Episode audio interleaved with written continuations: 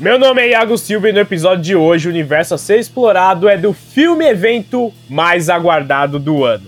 O terceiro filme do teioso mais adorado da cultura pop, Homem-Aranha Sem Volta para Casa, é um filme que olha com carinho para trás para finalmente saltar para frente. Uma experiência e um evento que será lembrado pelo antes, durante e depois. É um verdadeiro presente a todos os fãs do Homem-Aranha e com certeza será comparado por muito tempo por Vingadores Ultimato. E hoje contamos com a presença do rei do entretenimento futebolístico e cinematográfico, dono do arroba Kidibre, Gabriel Bernardo. E aí, Gabs, como você tá aí para falar do evento do ano? Cara, eu tô em êxtase. Eu não consigo nem fazer piadinha sobre esse filme. Eu não consigo fazer nenhuma piadinha de abertura porque, cara, eu tô chorando até agora, tá ligado? Tá, tá difícil de, de segurar a emoção. Meu Deus do céu, e se você ainda não assistiu esse filme, ou se você assistiu e não chorou, cara, você tem algum probleminha. Só digo isso. Só digo isso e temos a participação dela. Ela está de volta aí, aceitou nosso convite novamente aí. Quem achou que não ia aceitar, ó, se deu mal. Temos a participação da Duda Carvalho, dona da página Eris Eduarda, que sempre acompanha de perto tudo da sétima arte e já foi participante do nosso episódio do trailer de Homem-Aranha. E aí, Duda, como que você tá? E aí, gente, é muito bom estar de volta aqui comentando de novo sobre Homem-Aranha sem volta para casa. Eu estava precisando mesmo comentar sobre esse filme que eu assisti ontem. E assim, eu não tive ninguém para comentar ainda sobre esse filme e aqui estamos para falar sobre ele. Então estamos todos apresentados. Hoje vamos olhar para todos os detalhes sem estragar a experiência de ninguém. Por isso, se você não assistiu o filme, pode ficar bem tranquilinho, porque o primeiro bloco é totalmente sem spoilers, eu prometo. Mas depois deles vamos falar de tudo o que aconteceu no filme. Então prepare-se, pegue sua Coca-Cola, seu maço de cigarro e principalmente a sua aguinha mineral, porque chegamos. Esse podcast é produzido pela agência Raposa de Marte, jornalismo de outro planeta.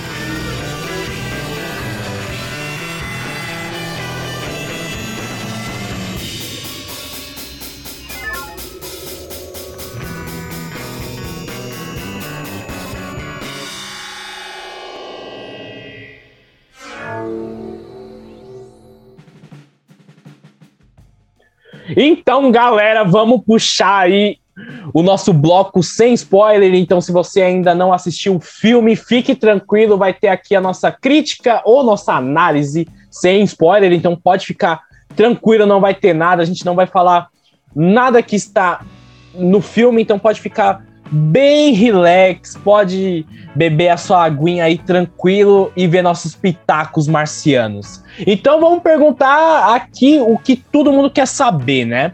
Então vamos lá, Duda. O que, que você achou do filme? O filme é bom? Cara, esse filme é maravilhoso. Eu eu tinha, eu fiquei com medo de me decepcionar com esse filme, porque eu criei muitas expectativas, entendeu? E só que o filme ele conseguiu superar todas elas. E isso me deixou ainda mais feliz, porque cara, esse filme tá muito bom. Ele além de Cara, ele tá com uma fotografia muito boa, ele tá com uma trilha sonora excelente, atuações brilhantes que a gente vai falar no próximo bloco, né? E também tá com um elenco muito bom, muitas referências. Esse filme, ele conseguiu me trazer um misto de sentimentos, cara. Esse filme vai ficar marcado na história do cinema. É, eu gostei muito. Então vamos lá, Gabi. O que, que você achou aí? O filme é bom? Que são suas primeiras impressões? Se vocês aí estavam ligadinhos nos nossos stories aí do Raposa de Marte, vocês viram as nossas primeiras impressões aí, eu saindo em êxtase e o Gabriel até dormiu aí com o lençol do Homem-Aranha. Cara, foi. É, eu mandei lavar, tá ligado? Esse, mentira, tá? Pô, agora eu criei um personagem que não existe. Tá na minha cama todos os dias, o Homem-Aranha. Entenda do jeito que você quiser. É, mas não. Mas vamos falar se o filme é bom ou se não é. O, fi, o que esse diretor consegue fazer com todo esse material, suposto material. Vamos falar dos vilões, né? Tô com todos esses vilões, já colocar tipo um quinteto, sexteto ali no meio. Cara, é sensacional.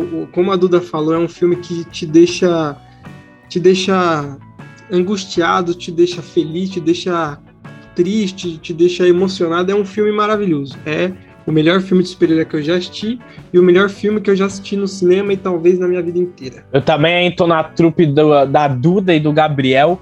Realmente, hoje uh, eu encaro esse filme, esse terceiro filme aí do Tom Holland, né, como protagonista do Homem-Aranha, né, vivendo o Homem-Aranha, como um verdadeiro evento. Então, se Vingadores trouxe a celebração de 10 anos do MCU, junto com Robert Downey Jr., Chris Evans, Mark Ruffalo, entre um grande elenco, né? E foi uma grande celebração. Eu enxergo que hoje a Sony e a Marvel, o que, que eles fizeram? Que eu acabei assistindo na quarta-feira na pré-estreia, que foi exatamente dia 15. O que eu presenciei da, da Sony e da Marvel foi uma das coisas mais maravilhosas que eu já vi na minha vida e com certeza é a minha principal uh, experiência cinematográfica. Então, se a Marvel trouxe uma celebração de 10 anos com Vingadores Ultimato, a Sony trouxe a celebração de três, geração, três gerações em 20 anos do maior herói da casa. Então, trazendo vários vilões, várias referências, até meme, uh, Soul Track, né, que são a, as trilhas sonoras, então tudo está nesse filme. É a melhor participação do Tom Holland como Homem-Aranha no, no universo cinematográfico da Marvel. E ele traz uma combinação muito positiva entre várias gerações que a gente já viu do Homem-Aranha, seja da HQ, seja colocando várias referências dos outros filmes também, por conta de ter o Duende Verde, o Octavius, ter até o Electro. Você enxerga tudo isso, tudo é passado pra gente e é um filme feito por fãs. Dá pra ver na cara do Tom Holland que ele tá amando fazer isso, que ele olha pro William Defoe, olha pro o ator que faz o Octo Octavius e ele fala: caramba, mano, que tesão de estar tá fazendo isso. Foi uma das melhores experiências que eu tive no cinema. E, gente, vai demorar muito pra gente poder ver isso novamente no cinema da Marvel. Porque a DC a gente já nem coloca nesse rolê, né? Ai, super concordo, cara. Esse filme foi inacreditável. Eu tô até agora sem acreditar que eu assisti tudo aquilo no cinema. Se alguém me falasse uns 5 anos atrás que eu iria ver tudo aquilo, eu ia falar: ah, você tá maluco, eu não vou, isso não vai acontecer. Então eu tô até agora sem acreditar. Parece que é tudo um sonho, cara. É, realmente, cara, é algo inacreditável mesmo. Toda essa. Tudo que eles conseguiram fazer com Homem-Aranha, talvez muita gente só. Porque vamos combinar os dois primeiros filmes do Tom Holland, a gente via um Homem-Aranha, tá ligado? Um Homem-Aranha suave, assim. Vamos dizer que é um Homem-Aranha MCU, um Homem-Aranha engraçadinho tal. A gente não tinha toda uma carga da. Pera aí. A gente não tinha toda essa carga dramática que teve nesse terceiro filme, tá ligado? Foi tipo morte do, do Tony Stark, assim, no, no Homem-Aranha 2 que teve.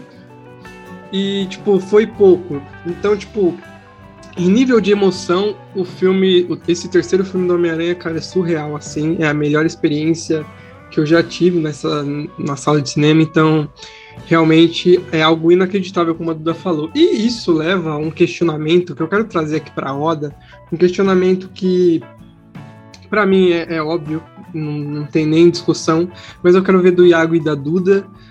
Começando pelo Iagote Perigote, ele puxa a Duda. É, Homem-Aranha 3 é melhor que o principal filme dos Vingadores, Ultimato. Esse terceiro filme do Homem-Aranha, ele mexeu comigo de uma forma que eu não sei explicar. Eu, em diversas partes do filme, isso eu vou falar com mais detalhes na versão com spoilers, né? Ele conseguiu me emocionar, me conseguiu, conseguiu me deixar em êxtase, da mesma forma que foi Ultimato. Mas aqui tava mexendo com muitos elementos que, cara, Homem-Aranha, para mim, uh, é o, um personagem que eu tenho muito carinho na cultura pop, que é aquele personagem que marcou a minha primeira ida no cinema, ver um, um filme. Uh, marca muito eu assistindo um filme com, com a minha tia, que acabou falecendo, que ela sempre me colocava para assistir uh, os filmes do Tobey Maguire. Então, os, o filme do. Esse personagem, Homem-Aranha, mexe muito comigo. Então, cara, eu tava até lendo algumas críticas antes de vir para esse episódio.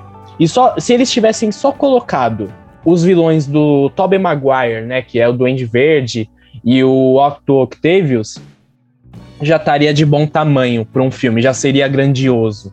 Mas, cara, eles mexem com o nosso coração, que eles colocam elementos do, das duas gerações uh, que antecederam essa versão aí do, do Tom Holland de uma forma, cara, surpreendente. Uh, hoje eu enxergo que, igual eu já falei aqui na, na minha primeira posição, né?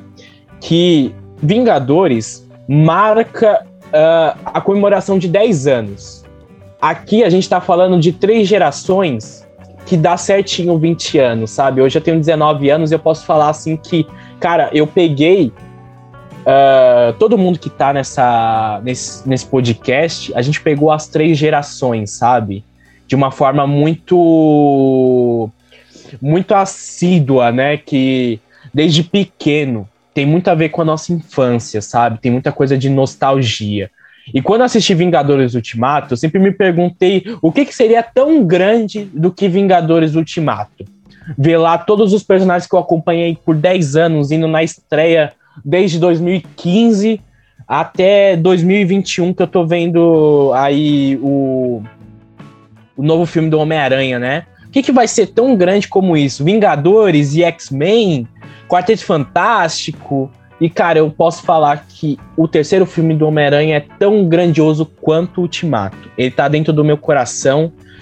E eu enxergo que quando eu vi lá a crítica no Rotten, né, de 100% do Homem-Aranha, super faz sentido 100%, gente. É uma baita experiência, é um, é um filme que você tem o gosto do cinema, sabe? É um filme que você tem que ter a, a primeira experiência de assistir ele. Se você tá assistindo isso e fala, ah, mas eu não ligo muito pra spoiler, vai sem spoiler. Vai ser uma das melhores experiências que você já teve. Se você gosta de Homem-Aranha, gosta de super-herói, vai ser algo assim que você vai vai te trazer recordações de muitas coisas, sabe? Então, cara, respondendo sua pergunta, Gabriel, sei que eu enrolei para um caralho, mas sim, uh, o terceiro filme do Homem-Aranha, estrelado por Tom Holland, ele é superior sim ao Ultimato e eu tô só esperando para ver se ele vai poder brigar aí uh, com Vingadores Ultimato por conta de bilheteria. Mas eu sei que ele vai chegar muito, muito longe. Mas e aí, Duda? Já falei bastante, meu. O que, que você achou? Então, é, respondendo a pergunta também, é, na minha opinião, o filme conseguiu ser melhor do que Ultimato. Porque em Ultimato a gente vê muito furo no roteiro, que é uma coisa que me incomoda muito. Só que no filme do Homem-Aranha, eu não consegui perceber nenhum, entendeu? Eu achei que o filme foi bem fechadinho. E isso me deixou bem alegre. Porque eu tenho problema com o furo em roteiro, isso me deixa agoniada. E também tem a questão da duração, porque em Ultimato você consegue sentir que o filme tem três horas. Só que no filme do Homem-Aranha, você eu, eu não consegui sentir. Eu achei que passou muito rápido, porque os diálogos, eles super me prenderam. Eu não senti tédio em nenhum momento. E também tem cenas de ação que são bastante. E você fica é, preso naquelas cenas. E foi muito interessante essas cenas, esses, esses diálogos. E também, deixa eu ver aqui, são esses pontos que eu citei que tornam o filme melhor, na minha opinião. Então, eu afirmo com toda tranquilidade que o filme é melhor do que o Ultimato.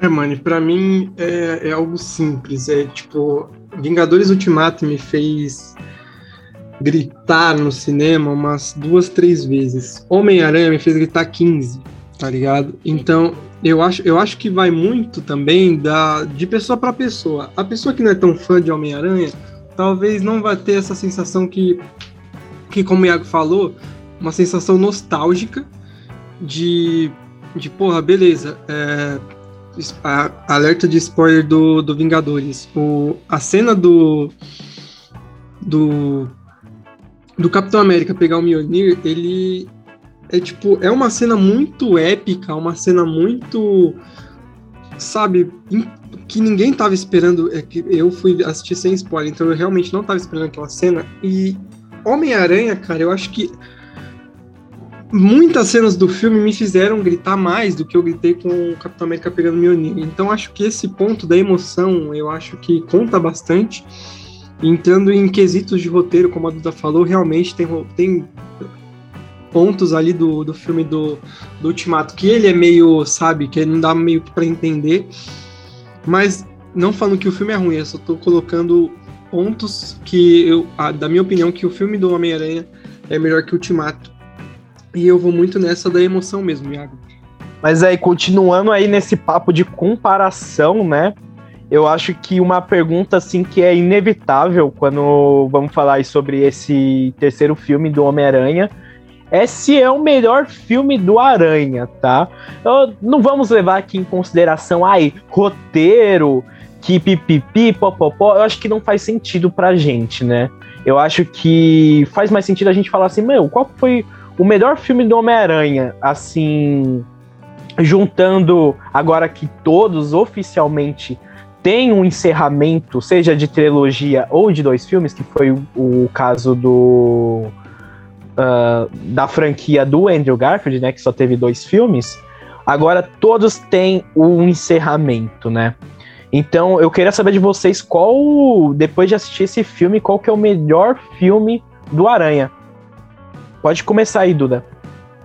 Olha, eu não acho que esse filme seja o melhor, esse novo filme do Homem-Aranha seja o melhor de todos, mas eu concordo que é o melhor da trilogia do Tom Holland eu concordo que é melhor do que os filmes do Andrew Garfield e também concordo que tá no mesmo nível dos filmes do Tobey. Eu gostei muito desse filme, mas ainda prefiro os do Tobey, mas eu acho que esse filme novo tá no nível do, dos filmes do Tobey, sim. Cara, pra mim é o melhor filme do Homem-Aranha, tá ligado? Porque, vamos lá, eu, Gabriel, eu tenho. Eu sou o pior, a pior pessoa para ter senso crítico. Partindo do ponto que meu filme preferido, tirando esse, se chama O Espetacular Homem-Aranha 2.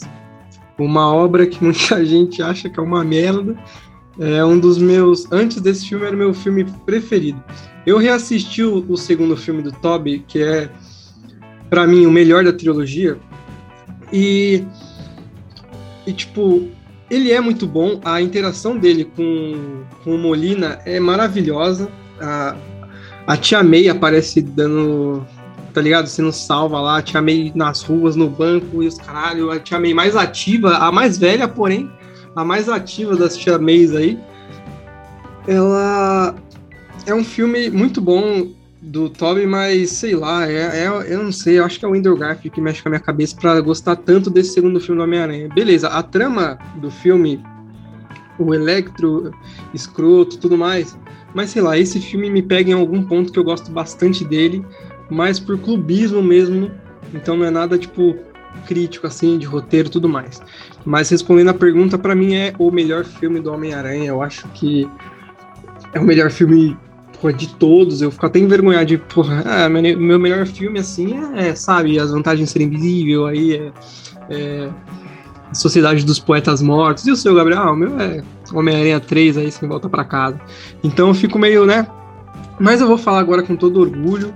Homem-Aranha 3 aí do, do Tom Holland é o melhor filme que eu já assisti. E sim, é o melhor filme do Homem-Aranha. Então, gente. Qual que é a minha opinião, assim, dessa pergunta, né? Se é o melhor filme do, do Homem-Aranha ou não. Tava até conversando com o Gabriel quando a gente tava montando aqui um, os tópicos da nossa conversa, né? Eu acho que esse terceiro filme tá muito no mesmo espectro do que o Ultimato. Eu considero ele muito mais como um evento do, do que outra coisa, sabe? Eu acho que quando a gente vai comparar Vingadores Ultimato com qualquer outro filme do MCU, não tem como a gente comparar, porque aquilo é muito grandioso em questão de. É um evento. É coisa assim que facilmente esse filme poderia ser passado em um estádio de futebol ou poderia tranquilamente substituir a, a final do Super Bowl, por exemplo. Sabe? É um filme evento. Esse terceiro filme também é um filme evento, não tem, uh, não tem comparação. É um filme que, em questão de história, ele traz pra gente soluções simples. Eles, eles falam assim: meu, não vamos errar igual Vingadores, que a gente quis explicar, explicar, explicar, e a gente deixou vários furos. Vamos deixar aqui melzinho na chupeta no, no Homem-Aranha, e até pode ser algo que se, uh, não seja legal para a galera que quer uma explicação mais uh, complicada e essas coisas. E até uma das partes do filme que eles tentam explicar demais, eles acabam se enrolando. Uh, não sei se vocês sentiram isso também, mas Homem-Aranha, esse filme que a gente assistiu essa semana, é muito mais um evento, cara. Eu, eu não consigo comparar ele com nenhum. Eu ainda, o melhor para mim ainda continua sendo o segundo filme do Tobey, por conta de alguns fatores, né? Por conta de, porra, ter o ter a interação do, do Alfred Molina, mas esse filme uh, que a gente assistiu, uh, ele tá numa classe diferente, sabe? Eu não, eu não considero ele na mesma classe do que os outros filmes das outras trilogias, tá? Então, ele é o meu favorito, mas eu não considero que ele é o melhor, sabe? Mas ele é o meu favorito e é isso, meu. E é isso, galerinha. Se você aí não conferiu esse filmaço, tome vergonha na sua cara e junte as moedinhas e vá para o cinema. Até eu empresto aí meu RA da Uninove para você pagar meia, porque todo mundo precisa assistir isso. Até uma das nossas companheiras aí de agência, uma das apresentadoras aí do Raposa Track, a Michelle, me ligou após eu ter assistido o filme e falou assim: Meu, me conta os spoilers que não sei o que. Eu me recusei só para ela ter essa experiência de assistir no cinema. Eu espero muito que você tenha gostado aqui dos nossos pitacos marcianos aí com a participação da Duda e vá para o cinema. Esse filme é uma experiência totalmente diferente, uma experiência diferente do que você teve em Ultimato, mesmo você achando Ultimato melhor, é uma experiência totalmente diferente. Vai mexer com seu coração de uma forma que você não tá ligado. Homem-Aranha Sem Volta para Casa é um filme que olha com carinho para trás, finalmente saltando para frente. Essa é a melhor uh, conexão que eu posso dar para vocês, tá bom? Sem dar nenhum tipo de spoiler, tá bom? É uma experiência, é um evento que será lembrado antes e durante e depois uh, por muito tempo. Então, daqui uns 20 anos, a gente ainda vai falar sobre esse terceiro filme do Homem-Aranha, mesmo tendo X-Men, Quarteto Fantástico, a DC se reerguendo no cinema, a gente sempre vai lembrar desse filme. Então, dá um conferes lá e não esquece de falar nas nossas redes sociais o que você achou do filme. E então, vamos para o nosso bloco com spoilers. Então, se segure na cadeira e bora lá.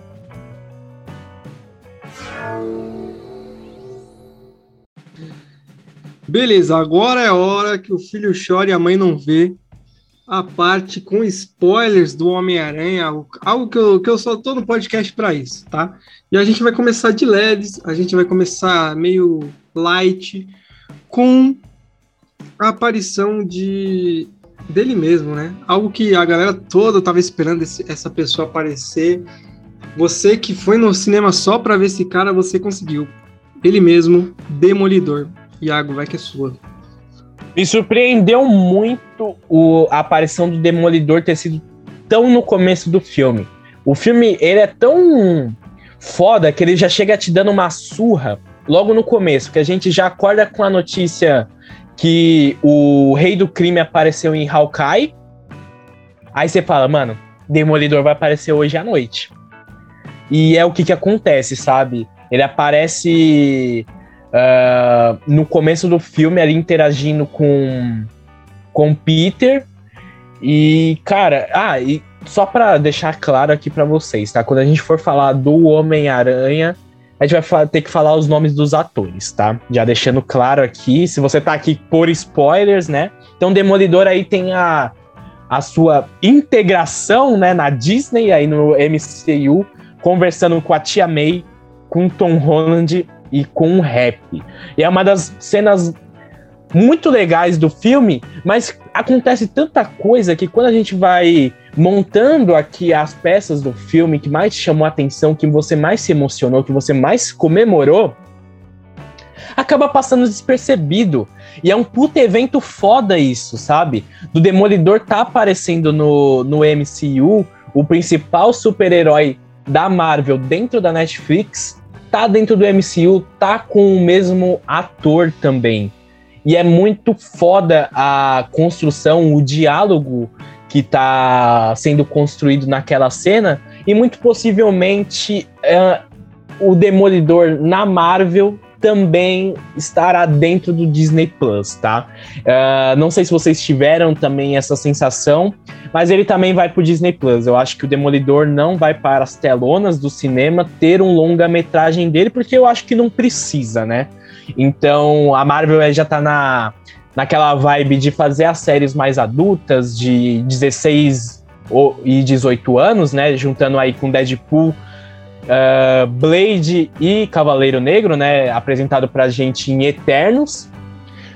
E agora vemos aí Demolidor da galera chegando no universo Marvel e caramba, é ali o que? 20 minutos de filme, Gabriel, que ele aparece? Você começa a aplaudir igual um louco e tem um diálogo super importante acontecendo, né?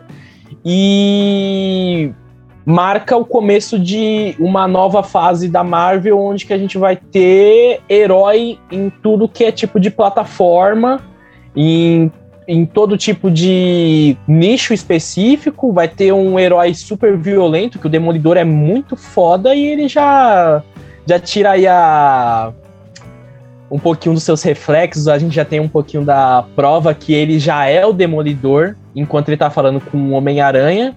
Então, bem possivelmente que todos os acontecimentos da Netflix sejam reaproveitados aí dentro da Disney Plus. E meu Deus do céu, quando aparece lá a o apoio dele ali, que ele é deficiente visual, meu Deus do céu, eu falei, caralho, mano! Eu, eu, eu, já, já tava chorando em 20 minutos de filme, meu Deus do céu. Mas e aí, Duda, qual foi sua percepção aí de Demolidor? O que, que você acha que pode acontecer dentro do universo Marvel com esse personagem tão importante? É, a, a Duda que desacreditou, vamos lembrar, que desacreditou Exatamente. que Matt Murdock apareceu no filme. Pois é, né? Primeiro eu tenho que confessar aqui que eu ainda não assisti a série do Demolidor não me julguem. E também comentei no outro podcast que eu não tinha esperança de que ele fosse aparecer. Então, quando ele apareceu, foi uma surpresa para mim, porque eu não tinha recebido spoiler em relação a isso, também não esperava, então eu achei muito legal. E na minha sessão, quando ele apareceu, todo mundo começou a aplaudir, foi muito legal. E a aparição dele é, me deixou mais empolgada, então eu vou assistir a série dele finalmente para poder comentar melhor sobre isso. É, a aparição, a aparição do Demolidor, principalmente com o mesmo ator, o Charlie Cox, ele, ele é um fanservice pra galera que veio da Netflix, ele é um fanservice pro pessoal que é fã e, e para pessoas assim que, como eu e a Duda, a gente não terminou, eu, eu acho, acho que até a segunda temporada de Demolidor, a gente fica na dúvida de como esse Matt Murdock vai ser se, se é só o Charlie Cox que, que tá lá, mas o Matt Murdock é totalmente diferente. E se vai ter as mesmas tramas, talvez o mesmo vilão. Muitas pessoas preferem que seja reformulado, assim como vai ser feito com o Venom. Tá aí já um. Que eu, eu espero que seja feito com Venom, que eu disse no, no podcast de Venom Carnificina. É, é o que a galera quer, quer, quer saber é se o Charlie Cox só tá lá, sabe, por esse, por esse fanservice. Então eu acho que a aparição do Demolidor ali foi bem rápida, foi tipo, sei lá, cinco minutos de cena que ele teve. Mas é para ingressar ele mesmo, como o falou, no Disney Plus. Ele vai aparecer provavelmente na série da She-Hulk, né? Que vai ser tipo, os dois são advogados, então tem grande chance de aparecer. E aí, como o Iago soltou spoilerzinho de Hawkeye aí, do, da série do Gavião, que apareceu aí o Rei do Crime, né? É, nesse último episódio que lançou. Eu ainda não assisti, fiquei sabendo por spoiler. Então, aí É isso. Ah, o Demolidor está sendo. O universo Demolidor está sendo ingressado nesse no novo MCU, seja em Disney Plus, seja em participações na telona. E eu gostaria muito, sim, que eles tentassem pelo menos fazer um longa do, do Demolidor do Charlie Cox, sabe? Tipo, a gente teve a, o péssimo filme do Ben Affleck, esqueci do filme do Ben Affleck, então eu acho que eu, eu gostaria, eu gostaria de ver o que, que o MCU faria com esse personagem, sabe? Eu acho que tem muitas histórias legais para explorar. Cara, eu também acho, e bem possivelmente, se você tá aí acompanhando a série do Gavião Arqueiro, deve ter essa resposta aí se a série do Demolidor é canônica ou não. Se ela tá aí fazendo parte do universo cinematográfico da Marvel ou não por conta do Rei do Crime. Então, se tiver qualquer menção do Demolidor, coisa que eu acredito que vai ter aí no último episódio de Gavião Arqueiro, Uh, a gente vai ter essa confirmação, né? Se vai ser o mesmo Demolidor ou se vai ter uma reformulação. Reformulação vai ter, mas agora a nossa pergunta é: vai ter uma reformulação total do personagem ou uma reformulação parcial? Né? Essa é a grande pergunta. E realmente é a introdução de um personagem muito legal. Eu acho que ele é um personagem que se encaixa bem para ter uma série com mais episódios do que a gente costuma ter na na Disney Plus. Mesmo sendo séries com uma qualidade muito boa, eu acho que tem personagens que sustentam uma, uma temporada com 13 episódios, 14 episódios, algo assim, sabe? Então vamos falar aí sobre a o grande hype instaurado por conta do da confirmação aí dos vilões do Tobey Maguire. Eu quero saber aí de vocês qual foi a percepção de vocês durante o filme, agora com spoiler, que a gente pode falar tudo, a gente pode falar do William Defoe fazendo merda. Então aí, Duda, o que, que você achou? Pode falar aí com spoiler. Ver esses vilões de volta foi uma coisa muito icônica. E ver o meu favorito, que é o Dr. Octopus, de volta também foi muito bom e o Duende Verde de volta sendo icônico como sempre, com a atuação perfeita do William Defoe e já fazendo a gente sofrer no começo. Cara, o, o, os vilões do Tobey Maguire, eles são responsáveis pelos melhores vilões da, da franquia Homem-Aranha inteira. Alfred Molina, e William Defoe é um prato cheio, não tem como comparar Electro, Lagarto, Mistério. Não tem, gente. Porra, Duende Verde e, e Octopus, mano. Porra, os caras já chegou com o pé na porta. Então, esses são os melhores vilões do Homem-Aranha. Esses são os vilões mais tops que tem. E, porra, a gente viu muito disso do Duende Verde, tá ligado? O Duende Verde, ele continua filha da putaço, tá ligado? Ele continua um, um porre, um cara que você ama odiar e odeia amar também, né? Que tem isso. Mas e mas vamos vamos deixar o Duende Verde para falar depois que a gente tem, a gente já vai emendar aí. Eu vou falar sobre Alfred Molina que se ele quisesse, ele poderia ele poderia ser o vilão mais fudido do Homem-Aranha, porque a gente sabe que o, o, o, Otto, ele não tem esse negócio de vilania dele, tá ligado? Ele sempre tá Tipo, ele já converteu pro, pro bem duas vezes. Caralho, agora me fez voltar a cena dele ajudar os Homem-Aranha no final lá. Meu Deus do céu, cara, eu quero chorar já, mas vou me segurar. Então, eu acho que se ele fosse totalmente do mal, ele daria um trabalho absurdo pro Peter, porque a gente viu que se não fosse o, o, o traje ali, o Homem-Aranha do Tom Holland teria morrido já, tá? Com aquela facada no peito que ele ia tomar.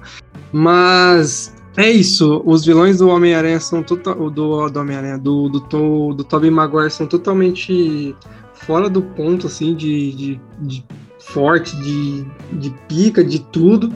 E eu acho que se o, o, o Otto tivesse esse, esse, essa vilania forte, que nem tem um Electro, tá ligado? Um cara, o que ali já desde o começo queria sentir aquele poder, queria sentir tudo aquilo lá, eu acho que realmente os vilões do, do Toby foram o ponto alto do filme. Também concordo, foi realmente o, os vilões do Toby, se você pega até animações, quadrinhos, são os principais uh, vilões do, do Homem-Aranha, né? Se a gente for colocar ali de. Uh, em, na risca, né? O principal vilão ali do. Do Homem-Aranha é o Duende Verde, o Octo Octavius e o, e o Venom. São os três vilões da trilogia do Tobey Maguire, sabe? Então, Cara, é impressionante o trabalho que eles conseguiram fazer. Eles conseguiram tirar o Alfred Molina praticamente da aposentadoria dele como ator. Ele mesmo falou assim que já não não estava mais esperando uh, tá dentro do grande da grande mídia, né, do, dos grandes filmes de Hollywood e quando veio esse convite, ele foi um dos primeiros atores até dos vilões do Andrew e do Tobey a aceitar, né, o convite. E cara, é impressionante ver esses dois personagens, principalmente o Duende Verde, que me marcou, né, no, no cinema de novo. E ver o William Defoe ali, é o, o cara é maluco até na vida real. Ele, ele fez todas as cenas aí sem dublê. Foi um dos pedidos pessoais dele para poder interpretar de novo o Duende Verde. E, cara, os diálogos entre os vilões, os diálogos entre o Duende Verde e o Dr. Octopus, né? Porque eles são praticamente fundadores da Oscorp, né? Que eles é, meio que trabalharam junto, né? É muito bom essa, esse diálogo entre os dois, sabe? Os dois reconhecendo que eles são super inteligentes. Mano, muito, muito, muito foda. E ser. Olhando aquilo dali, depois de 20 anos do primeiro filme do Tobey Maguire, vendo William Defoe de novo. E, cara, o cara tá impecável no papel depois de 20 anos, sabe? A risada que ele dá ali na, no diálogo do com Tom Holland é maravilhoso, cara. Eles estão. Uh, nesse filme, todos os atores eles estão no auge dos personagens deles, mesmo fazer, uh, tendo feito esses filmes há muito tempo, sabe? Dá para perceber o brilho no, no olho deles só de estarem nesse, nesse projeto, sabe? Então, muito foda, muito foda. É, eu quero muito falar sobre do, do Andy Verde, mas a gente vai deixar um pouquinho mais para frente, né? Então, se a gente falou aí de vilões de do Tobey, a gente tem que falar dos vilões do Andrew, né, não, Gabriel? É isso, cara, que são vilões aí que são é, eles são clássicos do Homem-Aranha, eles são tradicionais do Homem-Aranha, mas foram enfraquecidos no, na, nos dois filmes do Andrew Garfield, sabe? Não são vilões que metem muito medo. Por exemplo, o Max, ele, porra, é um vilão com potencial, cara, de, tá ligado? Causar grandes estragos. O Lagarto, para mim, é o mais merda, assim, que tem de, dos vilões do filme. Então, esses dois vilões que ele trouxe, assim, foram o principal ponto foi o do Max, tá ligado? O Electro. Ele com o arco dele de eu quero poder, eu quero eletricidade, eu quero, eu não quero voltar para aquele mundo. Então eu acho que esse foi o ponto alto do, dos vilões do, do Andrew, sabe? É, dos vilões não, do vilão, né? Porque o Lagarto ele só tá ali para completar a galera, porque realmente ele não, sabe, o Lagarto não foi bem explorado, é isso que eu tenho a dizer. Mas tipo, isso não muda nada do meu amor pelo filme, eu realmente caguei pro Lagarto. Mas o, o, os vilões do Andrew Garfield, o ponto alto foi o, o Max, sabe? Eu acho que o desenvolvimento dele, tanto na evolução dele do filme, do segundo filme que eu amo, do Espetacular Homem-Aranha, foi incrível. Ele agora sim tá um vilão casca grossa. E tem toda aquela referência que ele fez com Miles Morales. O, o cara arrebentou nesse filme. Jamie Foxx teve a chance de se redimir com Homem-Aranha No Way Home, aí misturando bilíngues. É, eu super concordo com você, disse exatamente o que ia dizer, né? O lagarto, ele realmente não foi muito impactante, não. Eu também não liguei muito para ele no filme, mas eu gostei de ter trago ele de volta e tal. Só que o destaque dos vilões do, do Andrew foi realmente o Electro, cara. Acho que teve uma, teve uma mudança de ator, né? É, tem agora esse novo, eu achei muito legal. Ele foi muito marcante com esse arco de vilania dele, que eu não vi no, no outro filme. Ele com essa sede de poder, querendo a tecnologia. Eu achei isso muito legal. Eu também vou na mesma vibe aí de vocês que uh, esse filme que encerra essa trilogia é uma grande reparação histórica, né, de vários arcos, né? Se você perceber aí, o tem a reparação histórica aí do Dr. Octopus, né, de realmente ter esse momento ali de herói, né? A reparação histórica também do Duende Verde, tendo mais tempo de tela, né? Não sendo um personagem que participou de só um filme. A gente finge que o Duende Verde do espetacular Homem-Aranha 2 não, nunca aconteceu, né? Porque, pelo amor de Deus. E acontecem as mesmas coisas do que com os vilões do Andrew, né? Os vilões ficam mais atrativos nesse filme, né? Principalmente o Lagarto, que é um personagem assim que tem a sua importância na, nas animações, nas HQs, mas realmente no filme não é algo que, que rola muito bem, né? Então, o Electro, que tem o melhor desenvolvimento, nesse filme ele tá impecável. O James, o Jamie Foxx, que ele que trouxe esse, esse hype para esse filme, tem muito a ver com o Jamie Foxx, meu. Ele que trouxe lá a foto dos três Homens-Aranha e teve que apagar, sabe? Ninguém tava. Esse rumor não tava rolando desde esse vazamento do próprio ator, sabe? Ele, ele é foda, meu. E ele fala de Miles Morales, assim, só. Cara, esse filme é o máximo de fanservice. Eu não imagino nenhum filme que tenha mais fanservice do que esse. E vamos voltar agora para o ponto alto aí da vilania, que se chama é, Norman Osborn. O cara aí, o maléfico vilão do Homem-Aranha, que realmente é o vilão mais casca-grossa que tem ali, é o vilão mais cruel, é o vilão vilão, tá ligado? Do filme. Ele é o vilão principal, o principal antagonista, o principal tudo nesse filme do Homem-Aranha. E eu acho que colocarem ele como um ponto gigantesco de vilania nesse filme só fortaleceu o que tem o William Defoe para entregar, tá ligado? A, a, risada que ele dá quando o, o, Tom Holland está macetando a cara dele é maravilhosa, mano. Todo o conjunto que ele faz é sensacional. Eu, eu realmente amei a atuação do William Defoe e da, da caracterização que ele deu novamente pro Duende Verde que é essa de, tá ligado? Porra, eu tô aqui pra matar, eu quero sangue. E eu achei maravilhoso isso. Super concordo. Ele impecável, tipo, a mesma coisa do primeiro filme, ele não mudou nada, ele só melhorou. E também foi responsável por uma coisa muito importante no filme, que vai ser que é a evolução do, do, do Homem-Aranha do Tom Holland, que vamos comentar um pouquinho mais pra frente sobre esse acontecimento, então achei muito legal ele ser o responsável por isso, por esse é, responsável pela evolução do Tom Holland. E, cara, é, é, exatamente isso que a Duda falou, meu. O esse personagem do William Defoe, né, o Duende Verde, ele traz um nível de maturidade pro Homem-Aranha do Tobey Maguire na primeira trilogia, e ele serve exatamente para isso nesse filme. É até um dos nossos próximos tópicos, né? um dos principais tópicos dessa conversa, né? E, cara, ele traz esse nível de prioridade do Peter Parker precisar ser. Uh, dividir um pouco mais a vida de super-herói e a vida do Peter Parker em risca. É o personagem que melhor fez isso no, nos filmes do Homem-Aranha. Até, a gente lembrando aí, até do espetacular Homem-Aranha, né?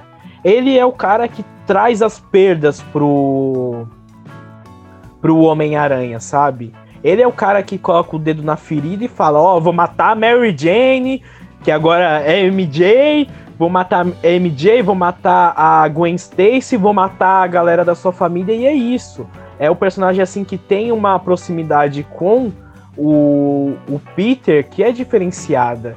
E porra, o William Defoe coloca tudo isso, ele coloca uma carga ali, porque realmente ele conhece o Peter Parker, não, não ele conhece o Peter Parker do Tobey Maguire, né? Mas ele conhece de uma perspectiva muito diferente, né? Uma perspectiva ali de, porra, eu vi esse moleque aí brincando com meu filho, literalmente, sabe? E dá para ver isso. E ele apanhando do Tom Holland no final do filme e dando risada. Meu Deus do céu.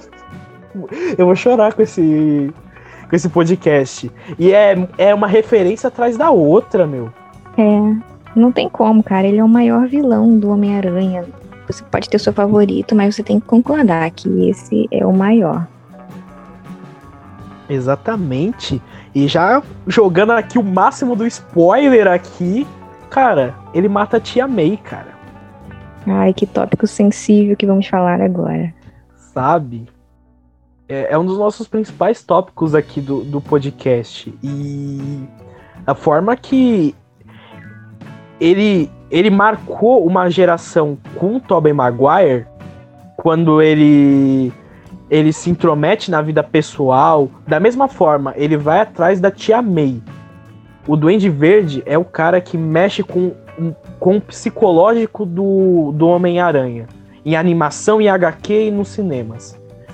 E ele traz um ponto de ignição pro, uh, pro Tom Holland nesse filme, que é realmente tudo que a gente pedia pra Marvel é que esse desgraçado, esse bostinha do Tom Holland tivesse responsabilidade.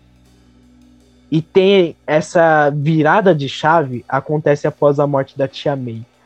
E foi a vez que eu chorei pra caralho no filme, tá ligado? Porque a, a atriz que faz a Tia May na, na Marvel, ela, ela entrega pra caramba, meu. Não tem nem como.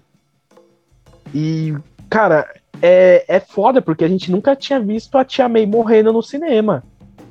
E a, a Tia May é. Uh, dentro do, dos personagens uh, que são próximos, né, dos protagonistas em filmes de super-heróis, né? Tem o Alfred do Batman e tem a Tia May do Homem-Aranha. São personagens que você não pode mexer, que são o, os senhorzinhos do rolê, sabe? E, cara, é uma das cenas assim, cara, eu fiquei tremendo quando, quando eu falei, ah, não, Tia May não vai morrer, não. Que, é, que fica aparecendo, né, a cena lá do, dos vilões se rebelando, né, com, com o Homem-Aranha, e aparece uh, o duelo, né, entre o Homem-Aranha e o Duende Verde, que, diga-se de passagem, o Homem-Aranha tomou um pau, viu, de um senhorzinho de 60 anos, mas enfim.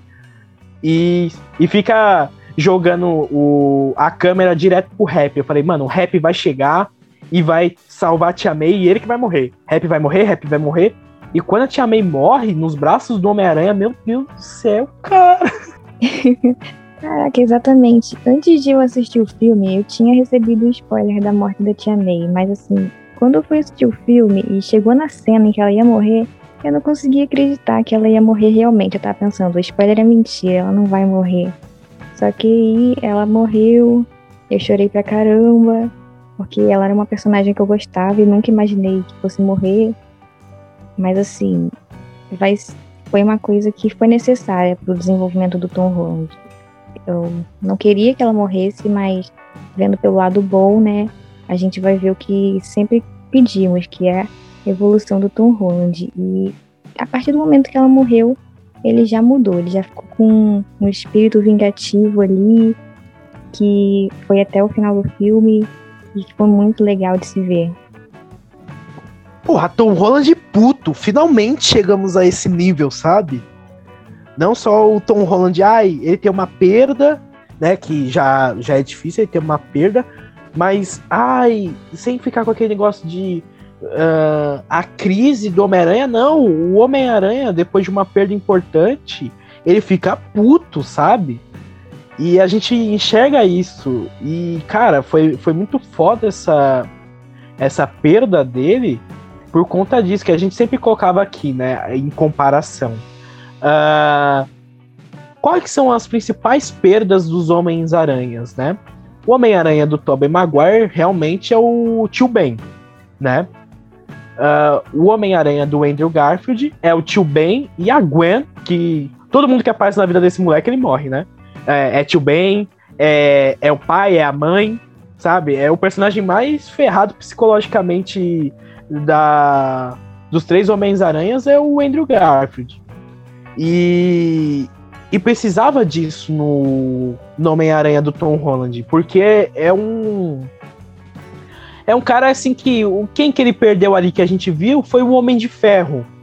Mas o Homem de Ferro era mais o tutor dele.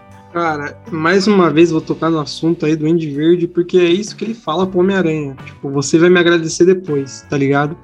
Tipo, ele matou a Tia May sabendo que esse ponto que o Peter ia usar de.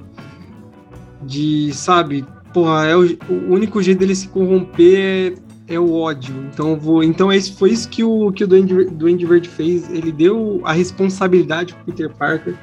E fico feliz em ter acertado, né, no, no último podcast aí que a Tia May ia morrer, mas fiquei, cara, foi a única cena do filme que eu chorei. As outras eu estava totalmente, tá ligado? É, eufórico. Eu não consegui chorar, não consegui fazer, eu só consegui gritar e falar, meu Deus, que filme é esse? Mas a morte da Tia May, ela foi algo que. A única coisa que me fez chorar, tá ligado? Porque realmente é inesperado. É, por mais que eu tenha chutado ali que ela ia morrer no podcast do Homem-Aranha, foi mais pelas circunstâncias do trailer, mas eu nunca acreditei que isso poderia acontecer realmente, como a Duda falou, mesmo ela recebendo spoiler, ela não sabia que isso ia realmente acontecer, tá ligado? Porque realmente a Tia May morrer é algo que, pô, nunca foi visto. Então eu acho que a morte dela foi. me quebrou assim no meio por eu não estar esperando essa, essa morte. E palmas novamente pro Duende Verde, que foi o, um dos principais nessa trama do filme. É, e a tia May, ela morreu de uma forma muito. É, ela morreu iconicamente, porque ela, antes de morrer, ela falou a, a famosa frase que, que, que no filme do, do Tobey e do Andrew a gente ouviu, mas ainda no do Tom Holland não tínhamos ouvido. Então, cara, ouvir aquela a, a frase nesse filme foi uma coisa muito icônica. Todo mundo na minha sessão começou a bater palma. Foi muito legal. É, eu, não, eu, por exemplo, não consegui ouvir ela terminar de falar. Quando ela falou com grandes poderes, a galera já começou a gritar. Eu também, foda-se, não ouvi o que rolou depois, mas com certeza foi grandes poderes e grandes responsabilidades. Cara, Homens-Aranhas, todos os homens. Beleza, a gente já deu uma entonação aqui que tem os três Homens-Aranhas desde o começo do podcast, a gente falando aí de nostalgia e tudo mais, já era certo que teria. Mas, meu Deus do céu, do jeito que, do jeito que apareceu, mano, é tipo, a gente não tava esperando mesmo ali o Ned. A cena com o Ned, vai falar, ah, vai aparecer os três homens, você vai esperar o quê? Na hora que a, que a MJ cair, vai aparecer o Andrew Garfield. Ia ser muito épico. Mas a parte do não tá esperando ali, o Ned do nada falar, ah, vou chamar o Peter, aparece o, é, exatamente. O Tom tornou mais icônico. O Holland não, mas é o outro lá, o Andrew. o isso, o Exato. Cara, foi o Ned que chamou os homens. Exatamente. O... Foi o Ned, cara. Nisso, Como que você ia pensar nisso, mano? Cara, e MJ tacando não... pão foi simplesmente sensacional. Ai, foi simplesmente tudo, como diria Franciele é, Mamiar. Homenagens aí. Ai, cara, e o pior é que eu não esperava realmente, porque na hora que ele, ele abriu aquele portal, aí vai lá, apareceu o Homem-Aranha. Eu, eu não me liguei que era o Andrew, eu tava achando que era o Tom Holland. Eu também, eu achei que ia abrir um portalzinho pra, pra, pra falar com, com o Tom Holland, mas do nada aparece o Homem-Aranha do Andrew começou a gritar, aí eu falei, ah meu Deus, eles vão aparecer agora.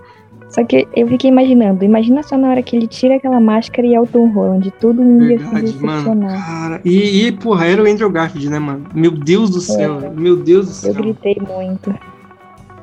Que homem lindo, puta que pariu. É o oh. único homem que eu casava lá no, nos States, ia pra lá viver com ele assim, hoje, tá ligado? Mas. Você, é fala, você fala assim, e aí, agora? Como assim não? Tchau, mãe. Mano, porra! Mano, quando aparece. Quando lá o Ned começa lá a mexer as mãozinhas lá, fala, ah, não vai ser desse jeito, né? Que eles vão colocar o, outro Homem-Aranha se rolar mesmo, né? Que mesmo a gente falando assim, porra, vai ter Homem-Aranha, a gente ainda tinha uma desconfiança de o filho da puta tirar a máscara e ser um Tom Holland, né? Então, quando ele quando ele coloca assim, eu olhei assim, eu falei, nem fudendo! Nem fudendo! Eu fiquei assim até o Andrew Garfield tirar a máscara e a Zendaya jogando pão nele. Ele falando, caralho, meu! E eu, eu não eu nunca gritei tanto. Eu fiquei assim, caramba, meu, meu Deus! Aí todo mundo da minha sessão, uh, sabe, era aqueles gritos assim, muito loucamente de estádio, mas a gente parava rápido porque a gente queria escutar, sabe? Eu acho que foi uma, uma sessão legal por conta disso, sabe? E é engraçado como, é engraçado como as palmas e os gritos só, simplesmente se apagam, tá ligado? Só param. Não é graduativo, gradual, é só acaba, tá ligado? Tipo, ele começa a falar, todo mundo para de gritar pra ouvir o que tá acontecendo. Meu Deus do céu, é sensacional. Porra, a cara do. Cê, dá pra perceber que aquilo dali é um bagulho que os atores estavam esperando muito para acontecer, né? Além do Andrew Garfield. Porque dá pra ver que o Andrew Garfield ali, ele já disse em várias entrevistas que a trilogia dele, né? Não a trilogia, né? A franquia dele machucou muito ele como fã, sabe? Porque deu para perceber que ele é, é, o cara que talvez é, ele se preparou mais do que o Tobey Maguire pro papel, por ele ser um fã de longa longa data do personagem, ser o personagem favorito dele de cultura pop e o roteiro atrapalhar ele, sabe? Ele tinha no, no filme Uh, ele teve o Jamie, o Jamie Foxx como, como vilão, sabe? Que é um puta ator, ator de Oscar, ator de filme de Tarantino, sabe? Ele teve a Emma Stone, vencedora de Oscar também no, na franquia dele. Só que o roteiro era uma merda. Então, dá pra ver que uh, esse filme é uma reconstrução uh, reparação histórica aí, colocando o Andrew Garfield e, e, e, realmente fechando todos os ciclos que ele deixou aberto, né? E caralho, quando ele apareceu, eu fiquei. Medo! Cara, é, é... ah, mas foi legal o Capitão América pegando o Mjolnir. Ah, vai tomar no cu. Quando eu vi, quando eu vi esses dois Homem-Aranha, já tava passando mal já. Não tem nem como. Cara, não tem jeito. O Andrew Garfield, ele é meu favorito. E ainda bem que ele apareceu primeiro e tal. Caraca, eu gritei muito, foi muito legal. A Zendaya jogando pão nele, se tornou a cena mais engraçada. Cara, ele é muito fofo, ele é o melhor Homem-Aranha. Ele nasceu para interpretar o Homem-Aranha. Te amo, Andrew Garfield, casa comigo, pelo amor de Deus. É, não tem como, cara. O cara é simplesmente o melhor. Vamos combinar que ele é o melhor ator entre os Homens-Aranhas ali. Ele é. É verdade. A pessoa é, que tem mais expressão. Ele é o. Cara, a gente sente a dor dele quando ele começa a falar da Gwen. Cara, é, o, a atuação dele não é um dos.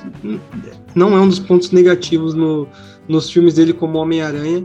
É sim mesmo o roteiro. Porque, cara, o que ele entrega, sendo em tragédia, sendo um Homem-Aranha engraçado, que ele é bom também é maravilhoso. Eu amo ele por isso, por ele saber dosar todas as emoções dele, como ele também fez no filme recente dele, foi Tic Tic Boom, que é uma, uma grande obra dele também, que eu achei sensacional o filme pela atuação dele. Exatamente, e também cotado para ganhar Oscar de melhor ator. Não seria nenhuma surpresa se ele ganhasse. Ele provavelmente vai ser um dos indicados. Não vai ser nenhuma surpresa se o Oscar quiser dar uma de diferentão em colocar um ator de musical uh, ganhando de melhor ator. Não seria nenhuma surpresa. E, cara, ele falando da Gwen foi outra, outra parte assim que, que eu chorei. Até a gente vai falar um pouco mais né, da interação deles no laboratório. Quando ele fala da Gwen, já tava lá. não conseguiu salvar mesmo. Nossa, fiquei assim, igual um bocó, mas enfim. Agora a gente já pode puxar aí a aparição de outro cara aí. Maravilhoso, o gigante maravilhoso Demolidor. O cara, esse maluco apareceu. Mentira. É o Tobey Maguire, galera. Tobey Maguire, velho. Como assim? O homem que não aparece no, nas telonas, sei lá, desde que eu, que eu nasci, a última vez que ele apareceu, talvez. Porque, porra, e voltou velhaço também, tem todo esse é, bagulho de Homem-Aranha experiente, tá ligado? Foi Desde 2016, cara, o cara, o cara apareceu de, de roupinha de pastor, como disse o Andrew Garfield lá. É, o cara, ele é simplesmente. O Andrew Garfield, pra mim, é o melhor Homem-Aranha. O melhor Homem-Aranha, o melhor Peter Parker, mas por mesmo eu adorar o ator. Então eu acho que se fosse para se fosse para ter um filme desse, desse tamanho sem o, o Tobey, cara, seria uma falha gigantesca, porque, beleza, tem todo esse negócio com o Andrew Garfield e tudo mais, mas, porra, é o, é o Tobey, tá ligado? O cara é simplesmente o favorito de muita gente, e os filmes deles, querendo ou não, é os melhores até, até esse terceiro filme, tá ligado? Então, acho que a aparição dele, por eu não ver ele há muito tempo nas telonas e principalmente como Homem-Aranha, foi sensacional. Eu adorei. É, foi realmente icônico mesmo, né? A aparição do Toby com a roupinha de pastor. Eu- poxa, ele podia aparecer pelo menos com traje, né? Tadinho, ele tá bem velhinho. Mas eu, eu acho que Mas- super combinou. Super combinou o, o Andrew Garfield falando, beleza, mas você vai lutar com essa roupinha de pastor? Aí ele mostra o traje. Meu Deus, esse filme é incrível, cara. É, cara. Diálogos perfeitos, perfeito. Entra na piadinha também, né, do de quem é fã aí, né? Do do Tobey Maguire, né, quando interpretava o Homem-Aranha, dele usar roupas mais simples, aí você já vê o Socialzão, né? Tipo, é, socialzão. Aí quando você pega o Andrew Garfield, o Andrew Garfield é um puta cara estiloso, é sabe? skatista, é um, sabe, é um cara rock and roll, punk, É, é, e emo e... Exatamente. Tá O cara, o cara, se fosse brasileiro, ia escutar Fresno e Charlie Brown Jr., sabe? É, mano. É, é- é- me passa essa energia o do Andrew Garfield. E, porra, ver o Tobey Maguire de novo. é, cara, até na roupinha, pô, roupinha de pastor é muito o Peter Parker dele, sabe? Aquela roupinha simples mesmo, socialzão. Aquele, aquele, jeito, aquele jeito gentil dele também, que tem quando a Exato. senhorinha, a senhorinha fala, É, acertarem tudo. pode, você pode limpar pra mim depois, por favor? Faça assim, tipo, cara, é, não dá. Cara, Ele é ele é um. Homem-Aranha, ele é um Homem-Aranha doce, tá ligado? Do- dos Homens-Aranhas ali, dá pra ver que ah, ele é aquele ah, filho de vó mesmo, sabe? Aquele cara, cara educado mesmo. Eu falo, meu Deus do céu, ver o Tobey Maguire de novo no cinema é, é uma sensação muito, muito incrível, meu, porque ele ah, ele até foi considerado aí, ele é top, top 20 ah, pessoas mais importantes da história da Marvel, sabe? Ele foi colocado aí no- num top desse, ou é top 20 ou top 40. Que até um dos votos aí foi do Robert Downey Jr. e o voto dele foi no Tobey Maguire, pra vocês terem ideia. Eu vi um- algo relacionado desse tipo aí na, na interwebs. Ah, graças ao, fi- ao filme dele com William Defoe, com Alfred Molina, toda essa onda de super-herói ah, conseguiu ser realidade, sabe? Ah, abriu portas para os filmes do X-Men pela Fox, pelo, ah, pelos filmes do Quarteto Fantástico também realizado pela Fox, os filmes da DC, principalmente do Batman, realizado pela Warner. Todas essas vertentes de super-herói não teriam acontecido de uma maneira positiva, da forma que foi, de uma maneira exponencial, se não fosse esse cara, sabe? É verdade, gente. É incrível mesmo. Não tem como, cara. Esse filme vai fazer história. Cara, se alguém tivesse me falado assim, uns três anos, que eu iria ver no cinema três Homens-Aranhas, eu não iria acreditar. Eu também não. Eu não. Eu. Quando vazou na primeira vez, assim, do Jamie Foxx ter falado, né? O ator que faz o Electro, ele ter meio que soltado aquela publicação, né, da artezinha dos três Homens-Aranha, que foi quando começou esse burburinho. Na primeira desmentida do Kevin Feige, eu caí, tá? Tipo, eu caí. Eu falei assim, é, realmente, o Kevin Feige tá, tá falando sobre, eu acho que realmente não vai rolar, sabe? Porque até quando ele dá a primeira desmentida, não se fala mais em três Homem-Aranha, sabe? Que foi mais ou menos ali em 2019 para 2020. Nem tinha pandemia ainda, quando começou esses rumores, né? Pois é, né? E também tem o Tom Holland e o Andrew mentindo direto nas entrevistas. Caraca, ótimos mentirosos, porque eu acreditei neles. E aí eu não consegui acreditar, não. É ator, né? É, pois é, né? Uh, esse projeto aqui, Raposa de Marte, tem muito a ver com o nosso amor aqui por esses filmes de super-herói e poder estar tá falando sobre isso aqui, mesmo tendo arquivado é, isso daqui é muito foda, meu. Porque a gente presenciou uh, o, um dos maiores. Mano, sim, o maior fanservice da história do cinema a gente viu essa semana. Porra, quando eu vi o chute no lagarto, eu falei. Ah! Todo mundo gritou, cara. Todo mundo gritou no chute do lagarto. Então, tipo, geral já tava gritando porque essa cena foi acompanhada da deles indo os três pra cima, tá ligado? Aí quando rola o chute no lagarto, que a galera já tá ligada no meme, mano, foi sensacional. E foi, foi legal né, nesse, nessa reta final do filme também eles terem dividido um pouquinho ali a pancadaria entre os vilões. Porque ia ficar muito vilão uh, e não ia ter tanto tempo de tela pro, pra galera, sabe? Então eles dividiram em três mesmo. Foi o Lagarto, o Electro e o Homem-Areia, né? No... Foi, foi o que aconteceu, cortando rapidão, foi o que aconteceu também no filme, no terceiro filme do Homem-Aranha, quando tem dois vilões só. Mas o, o Harry e o, o Homem-Aranha, eles, eles optam por lutar dois contra um. Tipo, eles primeiro derrotam o Homem-Areia e depois vão para cima do, do Venom lá. Então acho que já vem desde aquele filme essa ideia de.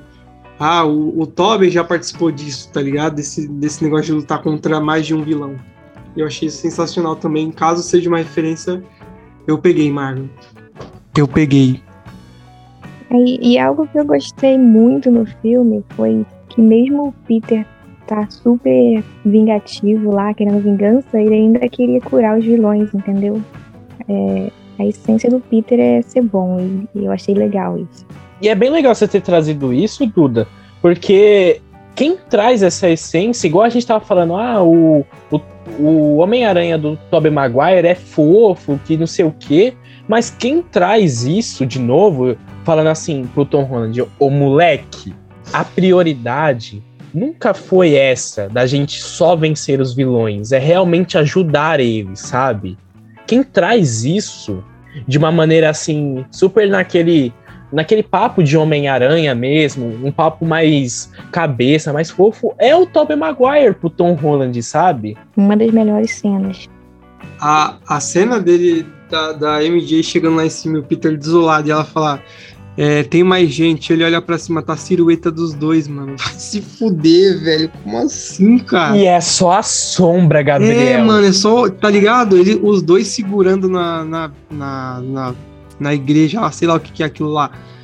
Caralho, é a silhueta dos dois Homem-Aranha muito pique. E, e, e, você vê que o, que o Homem-Aranha do Tom Holland fica em posição de luta, tá ligado?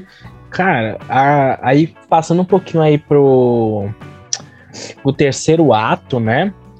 Gente, uma das cenas assim que eu mais gostei do filme é claro, o terceiro ato em si é muito bom, né? Que é a batalha final, mas a preparação para essa batalha, que é a cena deles no laboratório, me pegou de uma forma que, cara, meu olho estava brilhando ali de estar tá vendo o diálogo entre eles. É um fanservice atrás do outro em diálogo ali. O, o Tobey Maguire falando que Uh, o melhor amigo dele era o Harry, que tentou matar ele, mas salvou a vida dele, que não sei o quê. Aí vem o, o Andrew Garfield contar da Gwen, que foi. Eu, eu, me desidratei ali, cara. Porra, falou do James Franco, depois falou da, da Emma Stone na, no, na, no mesmo bagulho. Eu falei, meu Deus, o que, que tá acontecendo nesse filme?